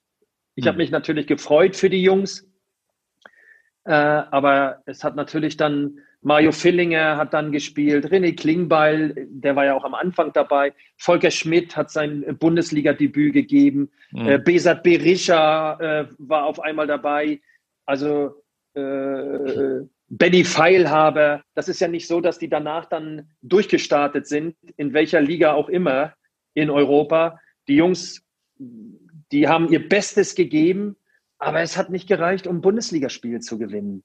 So, und ich bin dankbar heute, dass die Jungs ihre, ihre Bundesligaspiele gemacht haben, dass sie mal Bundesliga-Luft geschnuppert haben, dass sie, aber dass sie äh, dann irgendwie, äh, dass man das voraussetzt, dass man Bundesligaspiele gewinnt, das ist dann nicht der Fall, auch wenn man HSV heißt. Hm. Und das kam alles zusammen, das meinte Katze auch damit. Und ich bin, ich bin äh, ich bin dankbar gewesen für die Zeit. Ich bin dankbar damals gewesen, Didi Beiersdorfer und Bernd Hoffmann so eine Entscheidung zu treffen. So einen jungen Trainer, der die zweite Mannschaft trainiert, äh, die wissen ja auch nicht, ob das funktioniert oder nicht, äh, dort nach oben zu ziehen. Und äh, das ist ja noch nicht so, so oft vorge vorgekommen. Heute ist das ja äh, gang und gäbe, dass man junge Trainer aus dem eigenen Verein auch hochzieht. Finde ich toll. Mhm. Und äh, ja, und es hat super funktioniert. Michael Schröder, die die Scouting-Abteilung, hat einen überragenden Job gemacht, Spieler gefunden, die noch keiner richtig kannte. Daniel van Beuten spielte keine Rolle in Marseille. Bularus spielte teilweise rechts außen in Walwick, den man dann für eine Million oder 1,2 Millionen geholt hat. Und, und die dann äh, um zehnfache wie Nigel de Jong, 20-fache äh, dann ihren Marktwert erhöht haben. Ne? Danach wurden dann meistens Spieler geholt äh, für acht oder für zehn Millionen, äh, die dann am Ende irgendwie ablösefrei oder für eine Million verkauft worden sind. Das ist der Unterschied nachher gewesen in den Jahren danach. Und da haben die alle einen richtig guten Job gemacht, so wie das Borussia Dortmund heute macht. Mit jungen französischen Spielern, mit Engländern. So, und das war der Weg damals beim HSV. Und irgendwann ist man davon weggekommen, warum auch immer. Ja. Einer, der, äh, so wie du sagst, seinen Marktwert äh, extrem gesteigert hat in der Zeit unter dir beim HSV, der hat auch nochmal eine Frage. Nachdem wir ja schon gehört haben, was dein bestes Spiel als Spieler war, hat er eine Frage zu deinem besten Spiel als Trainer. Hallo Trainer, der Rafa hier. Ich wollte mich erstmal äh, bedanken bei dir, dass, äh, ja, dass du mich äh, nach Hamburg geholt hast, nach Deutschland. Weil das war für mich genau der richtige Schritt und auch der richtige Trainer. Ich habe unglaublich viel Spaß gehabt in diese anderthalb Jahren, unglaublich gut gespielt. Und äh, ja, vielen Dank noch immer dafür. Ich habe das schon oft gesagt, aber ich meine es auch im, im Ernst. Äh, meine Frage an, an, an dich ist eigentlich, äh, mein schönstes Spiel oder hektischstes Spiel mit dir zusammen war Kopenhagen auswärts. Äh, dass, wir noch, äh, dass ich die Elfmeter noch getroffen hat am Ende. Aber ich wollte mal wissen, was war dein äh, ja, schönstes Spiel mit mir zusammen? Ja, ich hatte viele schöne Spiele. Ist immer schön, Rafa wieder zu hören. Hört sich ein bisschen heiser an. Ähm, da oben ist natürlich in Dänemark ist die Luft natürlich auch noch ein bisschen rauer. Und die, ein, die Getränke ein, sind ein, auch ein bisschen dunkler vielleicht oder so. Und die Getränke auch ein bisschen dunkler, genau. Ein überragender Typ. Äh, der hat manchmal ganz schön geflucht in der Vorbereitung, aber ich habe gesagt, sie werden dich jagen in der Bundesliga. Du musst topfit sein. Er war sauer, weil er so hart trainieren musste, aber er war dann topfit und ist wieder der Van der Vaart geworden, die er zwei Jahre vorher auch in Amsterdam war weil danach war immer das Talent und das Talent. Und dann ist er richtig durchgestartet. War topfit, hat jede Trainingseinheit mitgemacht, körperlich stabil. Und äh, ich meine, Fußballspielen kann man Rafa van der Vaart nicht mehr beibringen, weil das ist, das ist im linken Fuß, das ist so drin. So, und ich kann mich natürlich an dieses wunderbare Spiel äh, super erinnern. Ähm, in, in Kopenhagen, wo ich dann auch noch die letzten Minuten auf der Tribüne saß, zwischen den ganzen Dänen, äh, die schon gejubelt haben. Und dann hat Rafa in der 90. Minute dann, wir haben Handelfmeter gekriegt, ganz klare Handelfmeter. Der Schiedsrichter hat nie wieder ein Spiel gepfiffen danach, habe ich gehört. Also und, äh, CG hatte vorher in der 70. Minute schon eine Chance gehabt, den Elfmeter ähm, äh, zu machen, hat leider nicht geklappt. Und dann die letzten Minuten, wir haben 82. Minute noch Bularus verloren. Das war emotional, das Spiel, aber das war schon vorm Spiel emotional, weil 10.000 Fans waren da und haben auf den Bus ein, viele Fans werden vielleicht das auch hören, sich daran erinnern, wie sie, das war, sowas habe ich noch nicht erlebt. Nicht in Italien, nirgendwo. 10.000 Fans bei der Stadioneinfahrt haben gegen diesen Bus geklopft. Das war so lang. Die Spieler standen im Bus. Es war Gänsehaut pur. Es war unglaublich.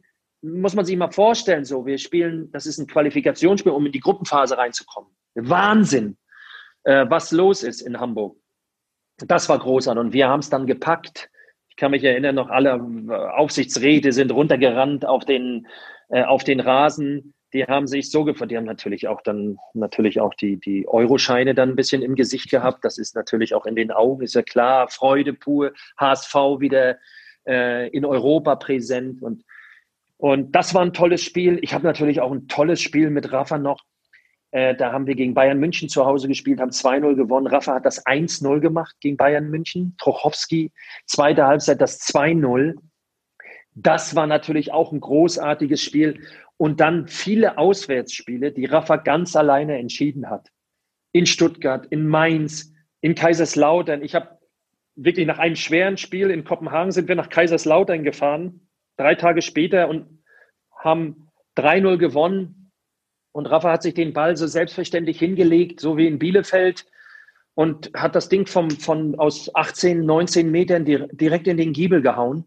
Also da waren Spiele dabei, auch die äh, äh, Tore, die er vorbereitet hat. Das war schon ein genialer, ein genialer Spieler und äh, das hat, das hat natürlich Spaß gemacht, ich, ihn, ihn auch zu trainieren. Ich kann mich noch erinnern, unser erstes Treffen, ähm, wo wir uns im, im Hotel getroffen haben, an der Außenalster. Und ich dann meinen Flipchart mitgenommen habe, meine Rolle und habe ihm dann so unser System erklärt und seine Rolle in dem System. Und ich glaube, äh, dass, er, dass er Spaß daran gefunden hat, gemerkt hat, äh, das könnte was richtig Gutes für ihn sein. Dass das so war, noch in Amsterdam war und ihr ihn überzeugen wolltet, zum HSV zu kommen, oder? Nein, in Hamburg. Wir haben uns in Hamburg, ich bin nach dem Spiel äh, ins, ins, ins Hotel gefahren, da an der Außenalster. Ich glaube, äh, was ist das? Keine Ahnung. Auf der, an der Außenalster da, äh, auf der anderen Seite. Das, war, das, wo die Mannschaften. war das in nein, der die, damals? nein, nein, auf der anderen Seite, auf der anderen Seite, wo die Mannschaften alle absteigen. Tolles Also, Hotel. Limited, wo auch Limited, der Meridian, Meridian, wo auch der Tag der Legenden immer stattfindet Genau. oder stattgefunden hat. Und da haben wir uns getroffen oben, ne, mit Didi Beiersdorfer, Bernd Hoffmann, Rafa und äh, ja, und dann auch sein Berater natürlich, Sören Lörby war auch dabei. Und das war, ja, wir haben nicht so ein tolles Spiel gehabt. Ich glaube, wir haben zu Hause 0-0 gespielt. Atmosphäre war toll im Stadion. Rafa war ja da. Aber das Spiel war nicht so prickelnd. Gegen Gladbach. Ja, ja, Gladbach oder Mainz, ich, weiß- ich weiß, ich weiß ich wirklich nicht mehr. Und danach haben wir uns dann getroffen und haben dann, glaube ich, zwei Stunden zusammengesessen. Und danach habe ich dann von Sören, ich habe den ja auch öfter mal getroffen dann auf Auslandsreisen, da habe ich von Sören Lörby dann erfahren, im Elbtunnel hat Rafa zu ihm gesagt, weil er sollte sich dann entscheiden, ne, die nächsten Tage. Und im Elbtunnel hat er gesagt, ich will hier hin. Hm. Also er war noch nicht aus dem Elbtunnel raus. Und äh, ja, also deshalb, ich glaube, Rafa hat auch eine, eine, eine tolle Verbindung ähm, äh, zu Hamburg. Warst du Der eigentlich wird als, eines Tages auch mal wieder in Hamburg arbeiten, bin ich von überzeugt. als was? Na, der wird sicherlich irgendwo mal im Trainer, im, im, im, im Trainerjob dabei sein. Oder wenn er vielleicht auch Lust hat, irgendwie im Marketingbereich. Ähm, es gibt ja unglaublich äh, viele Positionen auch, um, um Kontakt aufzunehmen mit ausländischen, äh, weiß ich nicht, ob China oder Japan oder wie auch immer, weil der hat ja so einen riesen Namen, so wie Kalle Riedle das zum Beispiel für den asiatischen Raum macht, für Borussia Dortmund, kann ich mir vorstellen, dass Rafa van der Vaart irgendwann mal tätig wird. Wenn man so einen großen Namen im Verein hatte und der natürlich auch immer für Hamburg brennt, warum soll man so einen Jungen nicht mal mit reinholen? Da hat er nichts zu tun in Dänemark, als ein bisschen spazieren zu gehen mit seinem Hund. Ja, das ist das, was du meintest mit den, äh, mit den Ex-Spielern, ne? mit dem Fundus. Ja, aber, da, ja, aber da, da trauen sie sich alle immer nicht richtig ran. Und deshalb sage ich ja, warum holt man nicht so einen, so einen, äh, so einen, Horst Rubers schon zehn Jahre vorher? Hm. Ja, Ja. also ne, warum erst, wenn der HSV nochmal die Zweitligasaison nochmal durchstreifen muss, um nochmal vielleicht irgendwie von welcher Seite auch mal einen großen Namen zu präsentieren?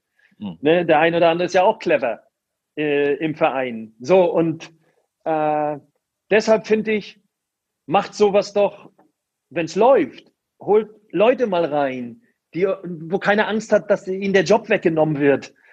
Oder, oder wie auch immer. Das sind doch alles, das sind alles gute Jungs. Die wollen ein bisschen mit anpacken und helfen. Und ich würde sowas, ich würde sowas immer machen. Hm. Also wirklich. Ich kenne das aus Italien. Da arbeitet Pavel Nedved seit Jahren bei Juventus Turin. Der ist, der hat da, der ist Tscheche. In, in, ich habe jetzt in Ungarn habe ich äh, Xavier Zanetti kennengelernt. Der ist Argentinier, der arbeitet für Inter Mailand. Der kommt da rein und dann, dann erstrahlt der Raum. So ist das bei Rafa van der Vaart doch auch. Wenn da irgend so eine Gurke äh, äh, reinkommt, den kein Mensch kennt, ja, was willst du denn da für Verbindungen aufbauen? Ja, aber der Ja. einen guten Kontakt hat, vielleicht zum Aufsichtsratsvorsitzenden oder zu wem auch immer.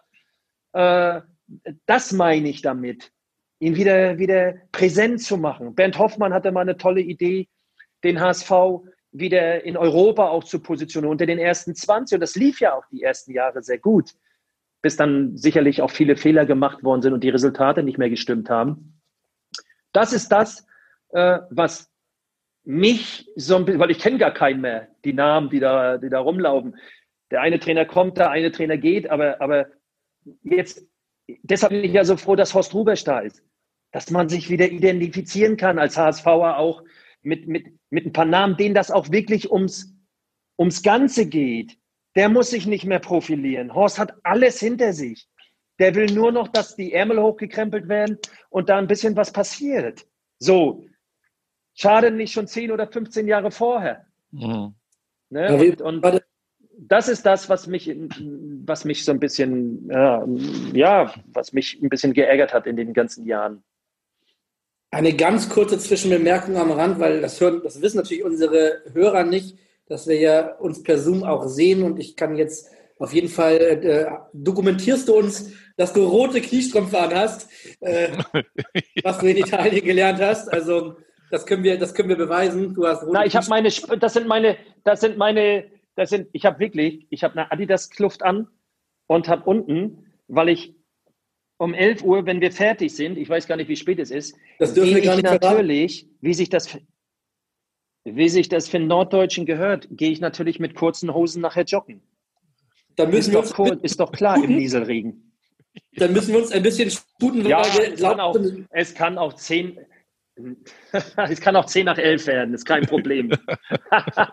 Dann machen wir direkt mal mit der nächsten Sprachnachricht weiter, würde ich mal äh, vorschlagen, weil die Spiele, die du eben aufgezählt hast von Rafa, ähm, wo er so großartig gespielt hat. Meine Mama ist auch gerade reingekommen. Meine Mama ist auch gerade reingekommen. Ja, Grüße an die Mama. Die wir sehen. Ihr sagt auch nochmal. Hallo Frau Dohl. Ja. Das ist die wichtigste über Weihnachten hier. Ne? Die Küche brennt. Okay, also weiter geht's, Kai. Das nennt man live on tape, genau. Also Grüße an Frau äh, Mama äh, im Hause Doll. Ähm, du hast ein Spiel vergessen bei der Mach Aufzählung ich. von Rafa. Welches Spiel das sein könnte, gibt es nochmal einen kleinen Tipp von einem sehr, sehr guten Freund, Bekannten von dir. Hallo, lieber Thomas. Ich hoffe, dass es dir gut geht. Na, ich weiß ja nicht, dass es dir gut geht. Wir sind ja recht häufig in Kontakt. Ich habe gerade mal überlegt, was wir so gemeinsam erlebt haben und äh, habe mich dann gefragt, ob du dich auch noch an den furchterregendsten Flug im Schneegestöber erinnern kannst, den wir beide zusammen gemacht haben. Also, ich wünsche dir äh, schöne Sendung da in Hamburg und äh, ja, eine frohe Weihnachtszeit und alles Gute und ja, den äh, Zuhörern natürlich auch. Liebe Grüße aus Eindhoven. Bis bald. Ciao, ciao. Ja, Jörn Wolf war sehr lange Mediendirektor beim HSV und mittlerweile mit Roger Schmidt in Eindhoven. Thomas, du kannst dich an den Flug sicher erinnern. Ich weiß, ich war zufällig damals auch in München dabei und weiß äh, noch gerade noch das, die Bilder ziemlich genau vor Augen. Du wahrscheinlich auch, ne? Ja, ähm, erstmal natürlich schön, mein Freund, mit dem ich ja Kontakt habe, Lobo, Jörn Wolf mal wieder äh, zu hören. Natürlich kann ich mich an den Flug erinnern. Wir mussten ja ins Sportstudio und äh, wir sind ja auf dem Hinflug, haben wir ja schon acht Stunden in Hamburg gesessen und sind dann zu dem legendären Spiel zu Bayern München geflogen und waren die erste Mannschaft, die in dem neuen Stadion äh, die Bayern geschlagen haben. 2 zu 1, 90. Minute, Nigel de Jong im, im Schneegestöber. Und als wir dann zum Flughafen sind, äh, haben die Jungs auch wieder warten müssen, weil es so geschneit hat, äh, und wir sind dann mit einer Privatmaschine, ich glaube, nach Frankfurt geflogen, konnten auch nicht erst starten. Es musste immer wieder ähm, äh, enteist werden, die Scheiben sauber gemacht werden vom Flugzeug. Ich bin dann noch, ich kann mich noch erinnern, ich bin reingestiegen in das Flugzeug und dann war eine Frau da, die aus der aus der Pilotenkabine kam und habe ich gesagt, wann kommt denn der Pilot? Dann hat sie gesagt, ich bin der Pilot. da war ich natürlich auch ein bisschen aufgeregt. Und ich kann mich erinnern, ich glaube, ich habe mit Lobo ähm, die ganzen Riegel, die da lagen, äh, äh, Mars und, und, und Snicker und nee, ich weiß gar nicht, wie das alles heißt da. Die, die, die ganzen kleinen Schokosachen, die haben wir alle aufgegessen. Ich war so voll, als ich dann ins Sportstudio gekommen bin. Ich habe wirklich Angst gehabt um mein Leben, weil das, du, du, du bist ja so, es war ja wie ein Blindflug, auch bei der, bei der Startbahn. Alle Maschinen standen und wir rollten auf einmal los. Und äh, Ja, also ich heutzutage würde ich das nicht mehr machen. Da würde ich den, hätte ich den, den Auftritt äh, äh, abgesagt. Wie war, denn dann, wie war denn der Auftritt damals dann? Hast du ihn dann mit vollem Magen trotzdem gut hingekriegt? Ja, ja, ich habe natürlich wieder nichts getroffen an der Torwand. Das war Pech, weil ich auch nicht die richtigen Schuhe anhatte. Das sind immer meine Ausreden. Der Ball war nicht gut, windig war es, es hat geregnet. Aber ich hatte wirklich irgendwelche komischen Schuhe an und ich weiß gar nicht, ob ich einen getroffen habe. Äh, das hat mich dann schon ein bisschen geärgert und gewurmt. Habe natürlich schöne Sprüche dann auch gekriegt von den Jungs dann nächsten Tag. Äh, und äh, ja, wir hatten schon ziemlich Angst gehabt, da auf dem Flug, weil es auch sehr gewackelt hat. Und das war, das war wirklich ein sehr, sehr langer. Aber dadurch, dass wir gewonnen haben und so, wir waren ja so euphorisch, nimmst du das natürlich alles gerne in Kauf, auch danach dann. Wir sind dann danach, wir durften ja nur in Hannover landen. Und dann bin ich mit der, mit der Limousine dann noch nach Quickborn gefahren worden. Da kann sich jeder vorstellen, was das für eine Reise war. Von München über Frankfurt, dann nach dem Sportstudio. Das wird ja auch, es ist spät beendet. Ich glaube, ich war um halb drei oder drei dann zu Hause. Die Jungs trudelten dann auch so langsam ein wieder äh, am Trainingsgelände, weil die mussten auch wieder lange warten. Also das war, wenn man sich überlegt, wir waren acht Stunden in Hamburg am Flughafen und die Jungs ähm, ähm, leisten am nächsten Tag äh, so viel mit so einer Power. Keiner hat gemurrt, keiner hat gesagt, was ist das für ein Scheiß hier oder so. Alle vernünftig gewesen, weil wir nicht wussten, wann wir wegfliegen. Es war unglaublich. Wir haben morgens noch einen Spaziergang gemacht, noch eine Schneeballschlacht gemacht, also auch ein bisschen Lockerheit mit reingenommen. Mhm. Und dann, und dann äh, haben die Jungs äh, Bayern München geschlagen in München. Ich weiß gar nicht nach wie vielen Jahren. Das war natürlich großartig. Ja. Aber der Flug, den habe ich vergessen dann. Ein Glück, dass Paolo Guerrero nicht an Bord war, ne? Der hat ja auch mal ein bisschen Flugangst gehabt, der Junge. Ja, Paolo, der, der, ist, der hatte richtig Angst. Ich glaube, der hat Tabletten bekommen auch auf seinen langen Flügen. Die sind ja äh, eigentlich, äh, das sind ja Kurzflüge, ne? Von Peru rüber nach Hamburg. Ja. Äh, also da kann ich mir schon vorstellen, dass er da die ein oder andere Tablette zu sich genommen hat. Ja. ja. Du warst ja auch nicht nur sehr erfolgreich bei den Profis-Trainer, sondern äh, zuvor auch bei den Amateuren, Thomas. Und aus diesem Bereich hätten wir natürlich auch noch eine kleine Frage parat. Hallo Thomas. Marinus hier. Ich hoffe, dir geht's gut und du kannst dich an folgende Situation erinnern. Du warst Trainer der U21 und wir haben äh, unser letztes Saisonspiel beim KfC Oerding zu bestreiten gehabt. Samstags stand auf einmal ähm, vor dem Spiel die Polizei und Feuerwehr in der Kabine und haben das Spiel abgesagt, weil ich glaube, 15 Minuten später stand das Wasser aufgrund eines riesen Regengusses äh, bei uns in der Kabine. Das Spiel musste abgesagt werden. Und wir mussten am nächsten Tag das Spiel wiederholen. Jetzt waren aber alle anderen Ergebnisse äh, so, dass wir unbedingt gewinnen mussten.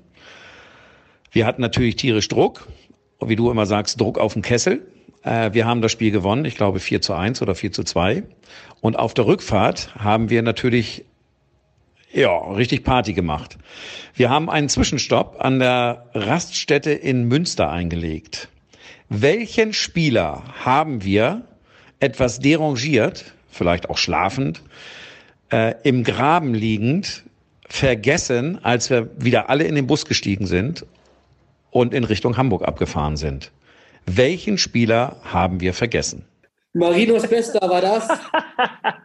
ja, ja, ja, ja. damals Spieler. Und mhm, jetzt, ja. bevor du sagst, welcher Spieler, würde ich auch gerne wissen, wie kann man einen Spieler an der Raststätte im Graben vergessen? Aber Bühne frei. Ja, das frage ich mich auch. Ich bin auch wirklich jetzt, ich habe das jetzt auch nicht so präsent. Ähm, das weiß ich weiß nur, dass, äh, dass es ein unglaubliches Spiel war da in Uerdingen. Wir haben wirklich nachher noch 4-2 äh, gewonnen. Ich glaube, wir haben äh, ziemlich schnell auch 2-0 zurückgelegen. Und äh, ja, aber die Jungs haben das dann noch gedreht. Wir mussten wirklich gewinnen. Und äh, ja, also wenn ich jetzt mal so die Mannschaft durchgehe, ne? Ähm, das Bittere ist, du vergisst gerade zum zweiten Mal den Spieler. genau. Ich bin, ich bin wirklich, wirklich am Überlegen. Vielleicht ist es der jetzige Trainer vom VfL Osnabrück. Ich weiß es nicht. Aber äh, nee, das glaube ich nicht. Äh, das war unser Kapitän damals. Ähm, ich weiß, dass Ehren Sen natürlich noch dabei war. Ich weiß, dass Alex Lars dabei war. Ich Kleiner weiß, Tipp, kleiner Tipp, dreimal aufklopfen.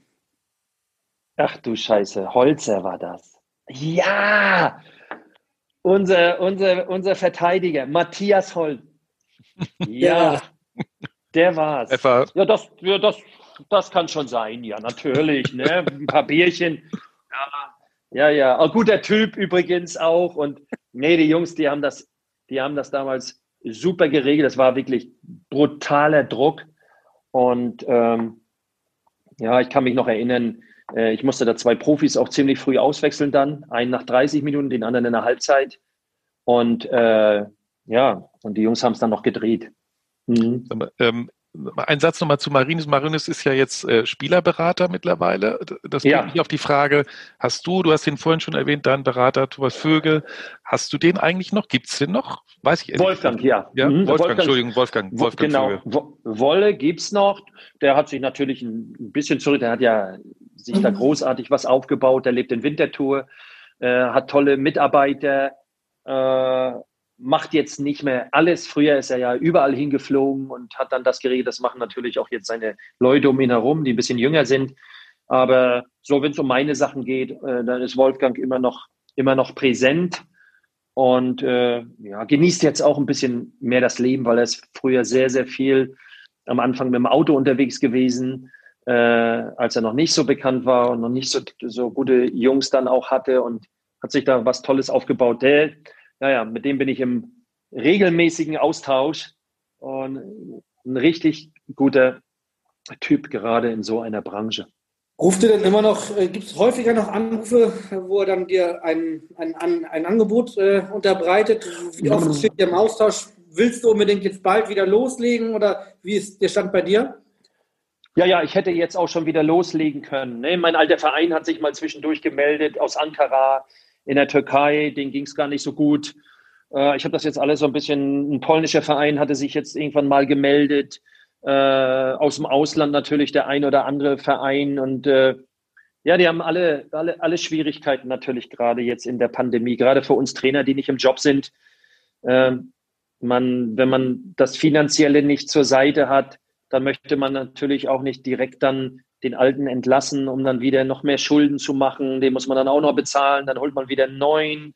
Äh, Gerade jetzt in der Zeit kann vielleicht die eigenen Spieler nicht mal bezahlen. Also das ist ja Wahnsinn. Überall sind keine Fans im Stadion. Und ich hatte jetzt für mich so entschieden gehabt, dass ich dieses Jahr äh, so einfach mal eine Pause mache und nicht jetzt einfach schnell mal reinschlitter irgendwo, um nur unter Vertrag zu sein.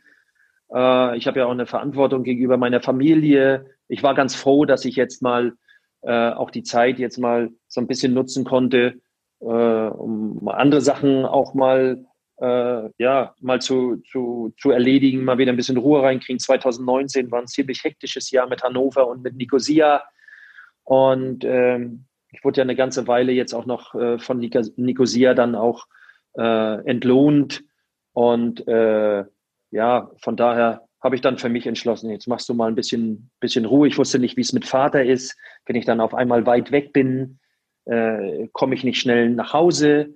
Äh, das war natürlich auch eine Überlegung wert, weil es ging ihm vor ein paar Monaten gar nicht gut. Ist ja schon seit fünf Jahren an Demenz erkrankt. Und das haben alle so, das hat alles so eine Rolle gespielt.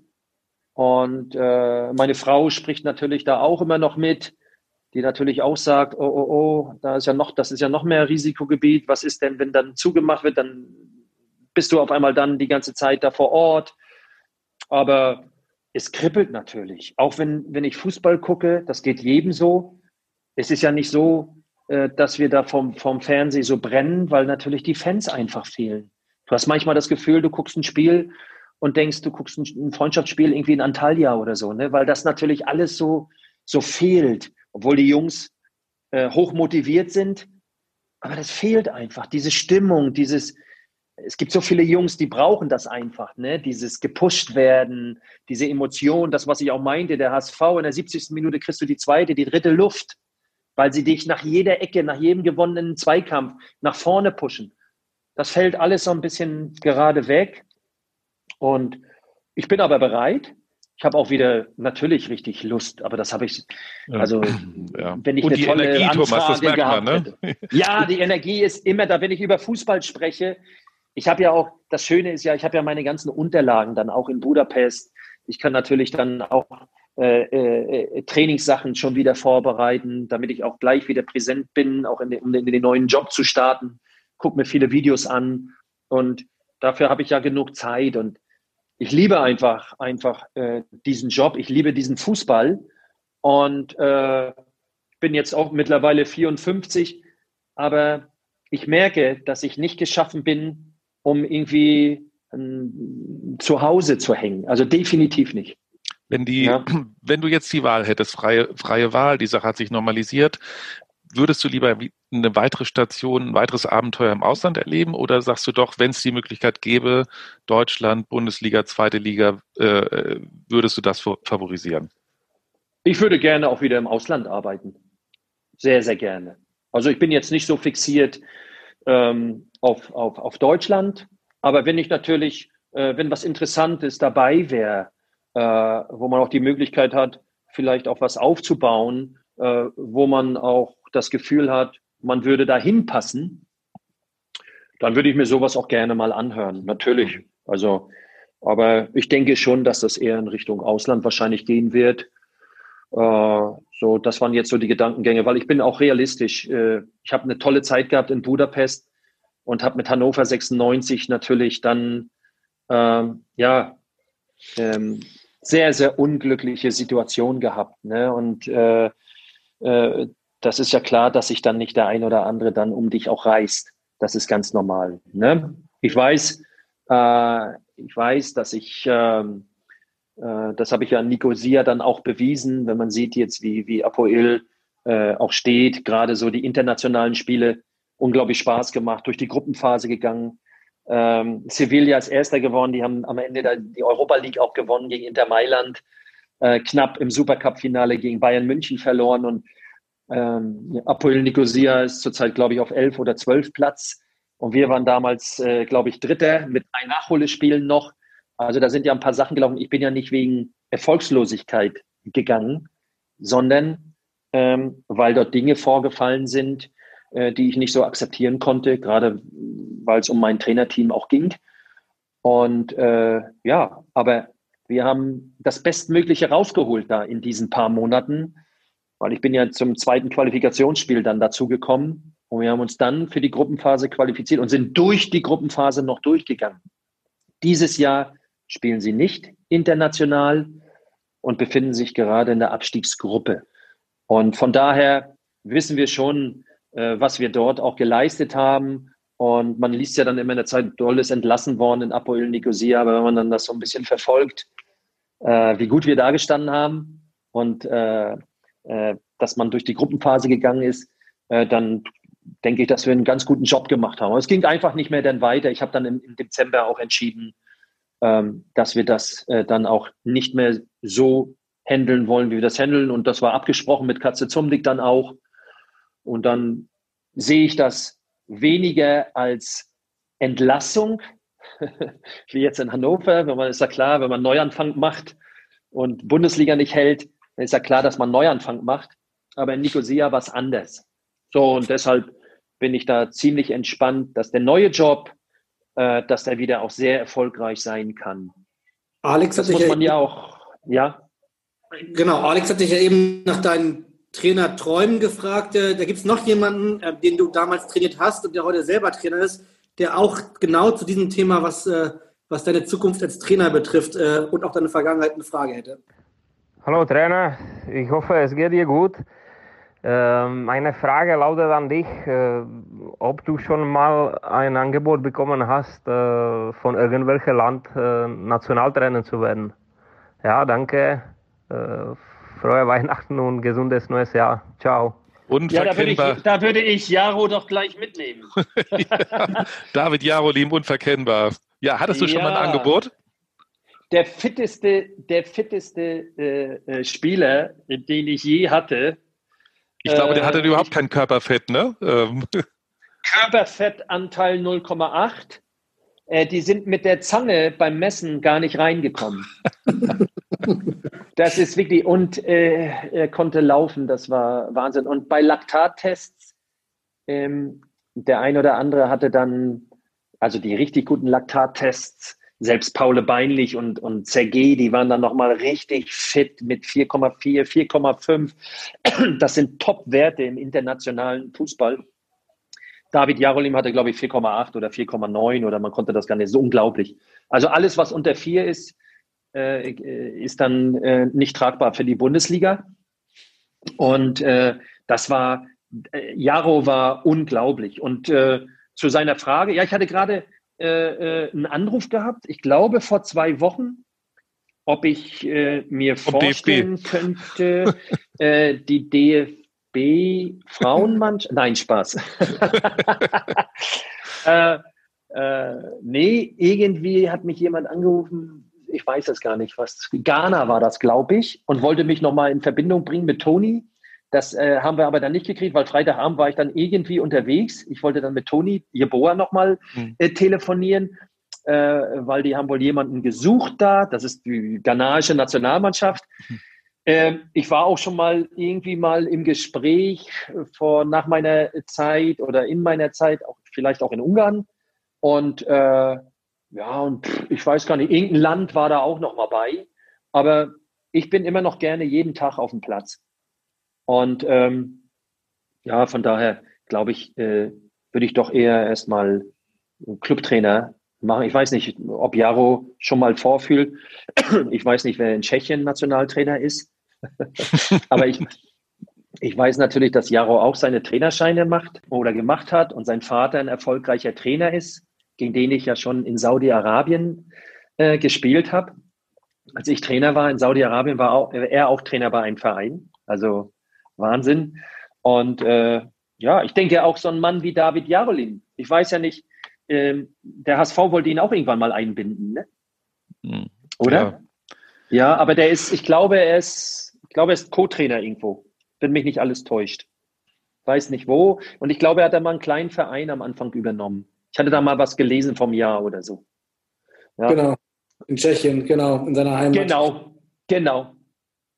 Die Sache ist die, am liebsten, ich habe das schon in, in, der Mitte des Podcasts gesagt, dass wir drei Podcasts über dein, dein, deine Spielerkarriere führen könnten. Wir könnten auch drei über dein Trainerleben äh, machen. Jetzt ist es mittlerweile mit Sicherheit der längste Podcast geworden, den wir je hatten. Und ich, weil du, wir wissen, dass. Ist auch Weihnachten, Kai. Ist auch Weihnachten.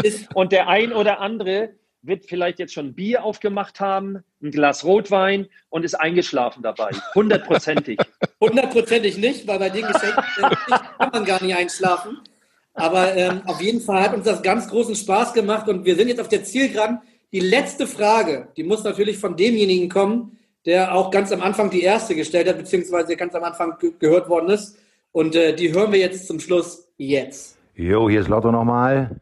Tommy, hier ist meine einfache, aber zweiteilige Frage. Wenn dieser ganze Corona-Mist vorbei ist, A, gehen wir dann wieder essen und B, wer bezahlt? ja, das ist doch klar, Lotto, dass du bezahlst. Und äh, ich organ organisiere das oder viel besser, Thorsten organisiert das.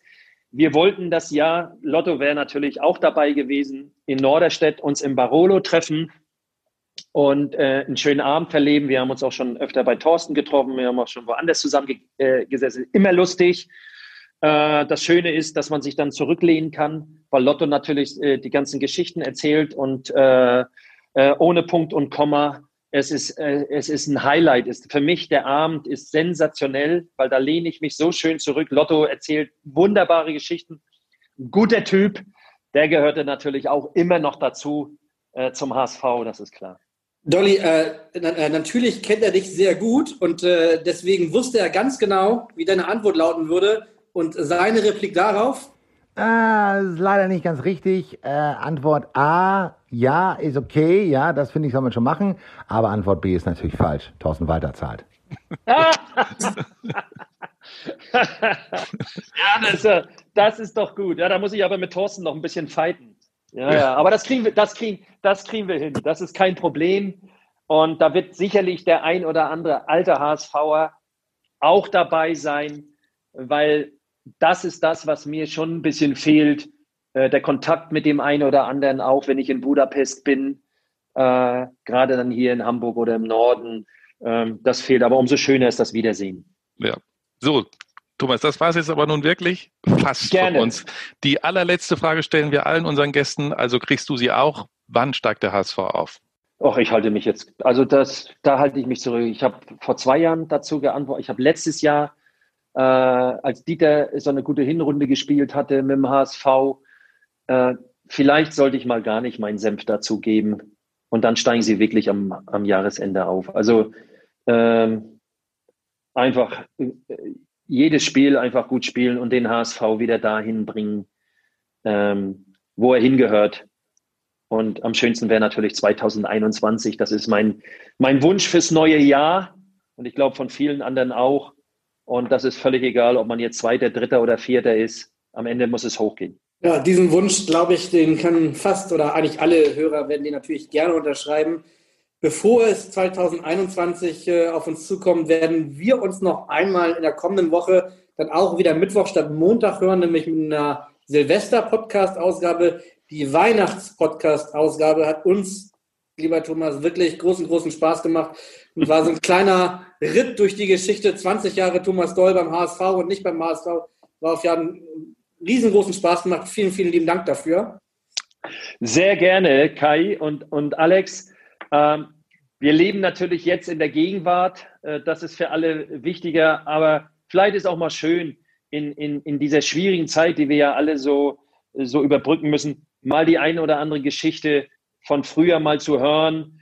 Ähm, ähm, ich hoffe, äh, dass es nicht zu langatmig war. Mir hat es natürlich auch Spaß gemacht, weil viele Dinge sind natürlich auch jetzt erst wieder gekommen, wo wir jetzt gesprochen haben. Ähm, danke an all die, die euch äh, zugeschaltet worden sind, die die Fragen gestellt haben. Es ist ja auch nicht immer einfach, wenn man dann angerufen wird und dann äh, soll man sich eine Frage ausdenken. Da müssen die auch wieder natürlich dann eine ganze Weile überlegen. Aber danke auch an die Jungs und natürlich allen ein schönes Weihnachtsfest, alle, die zuhören, alle da draußen, euch natürlich auch und dann einen guten Rutsch und bleibt gesund.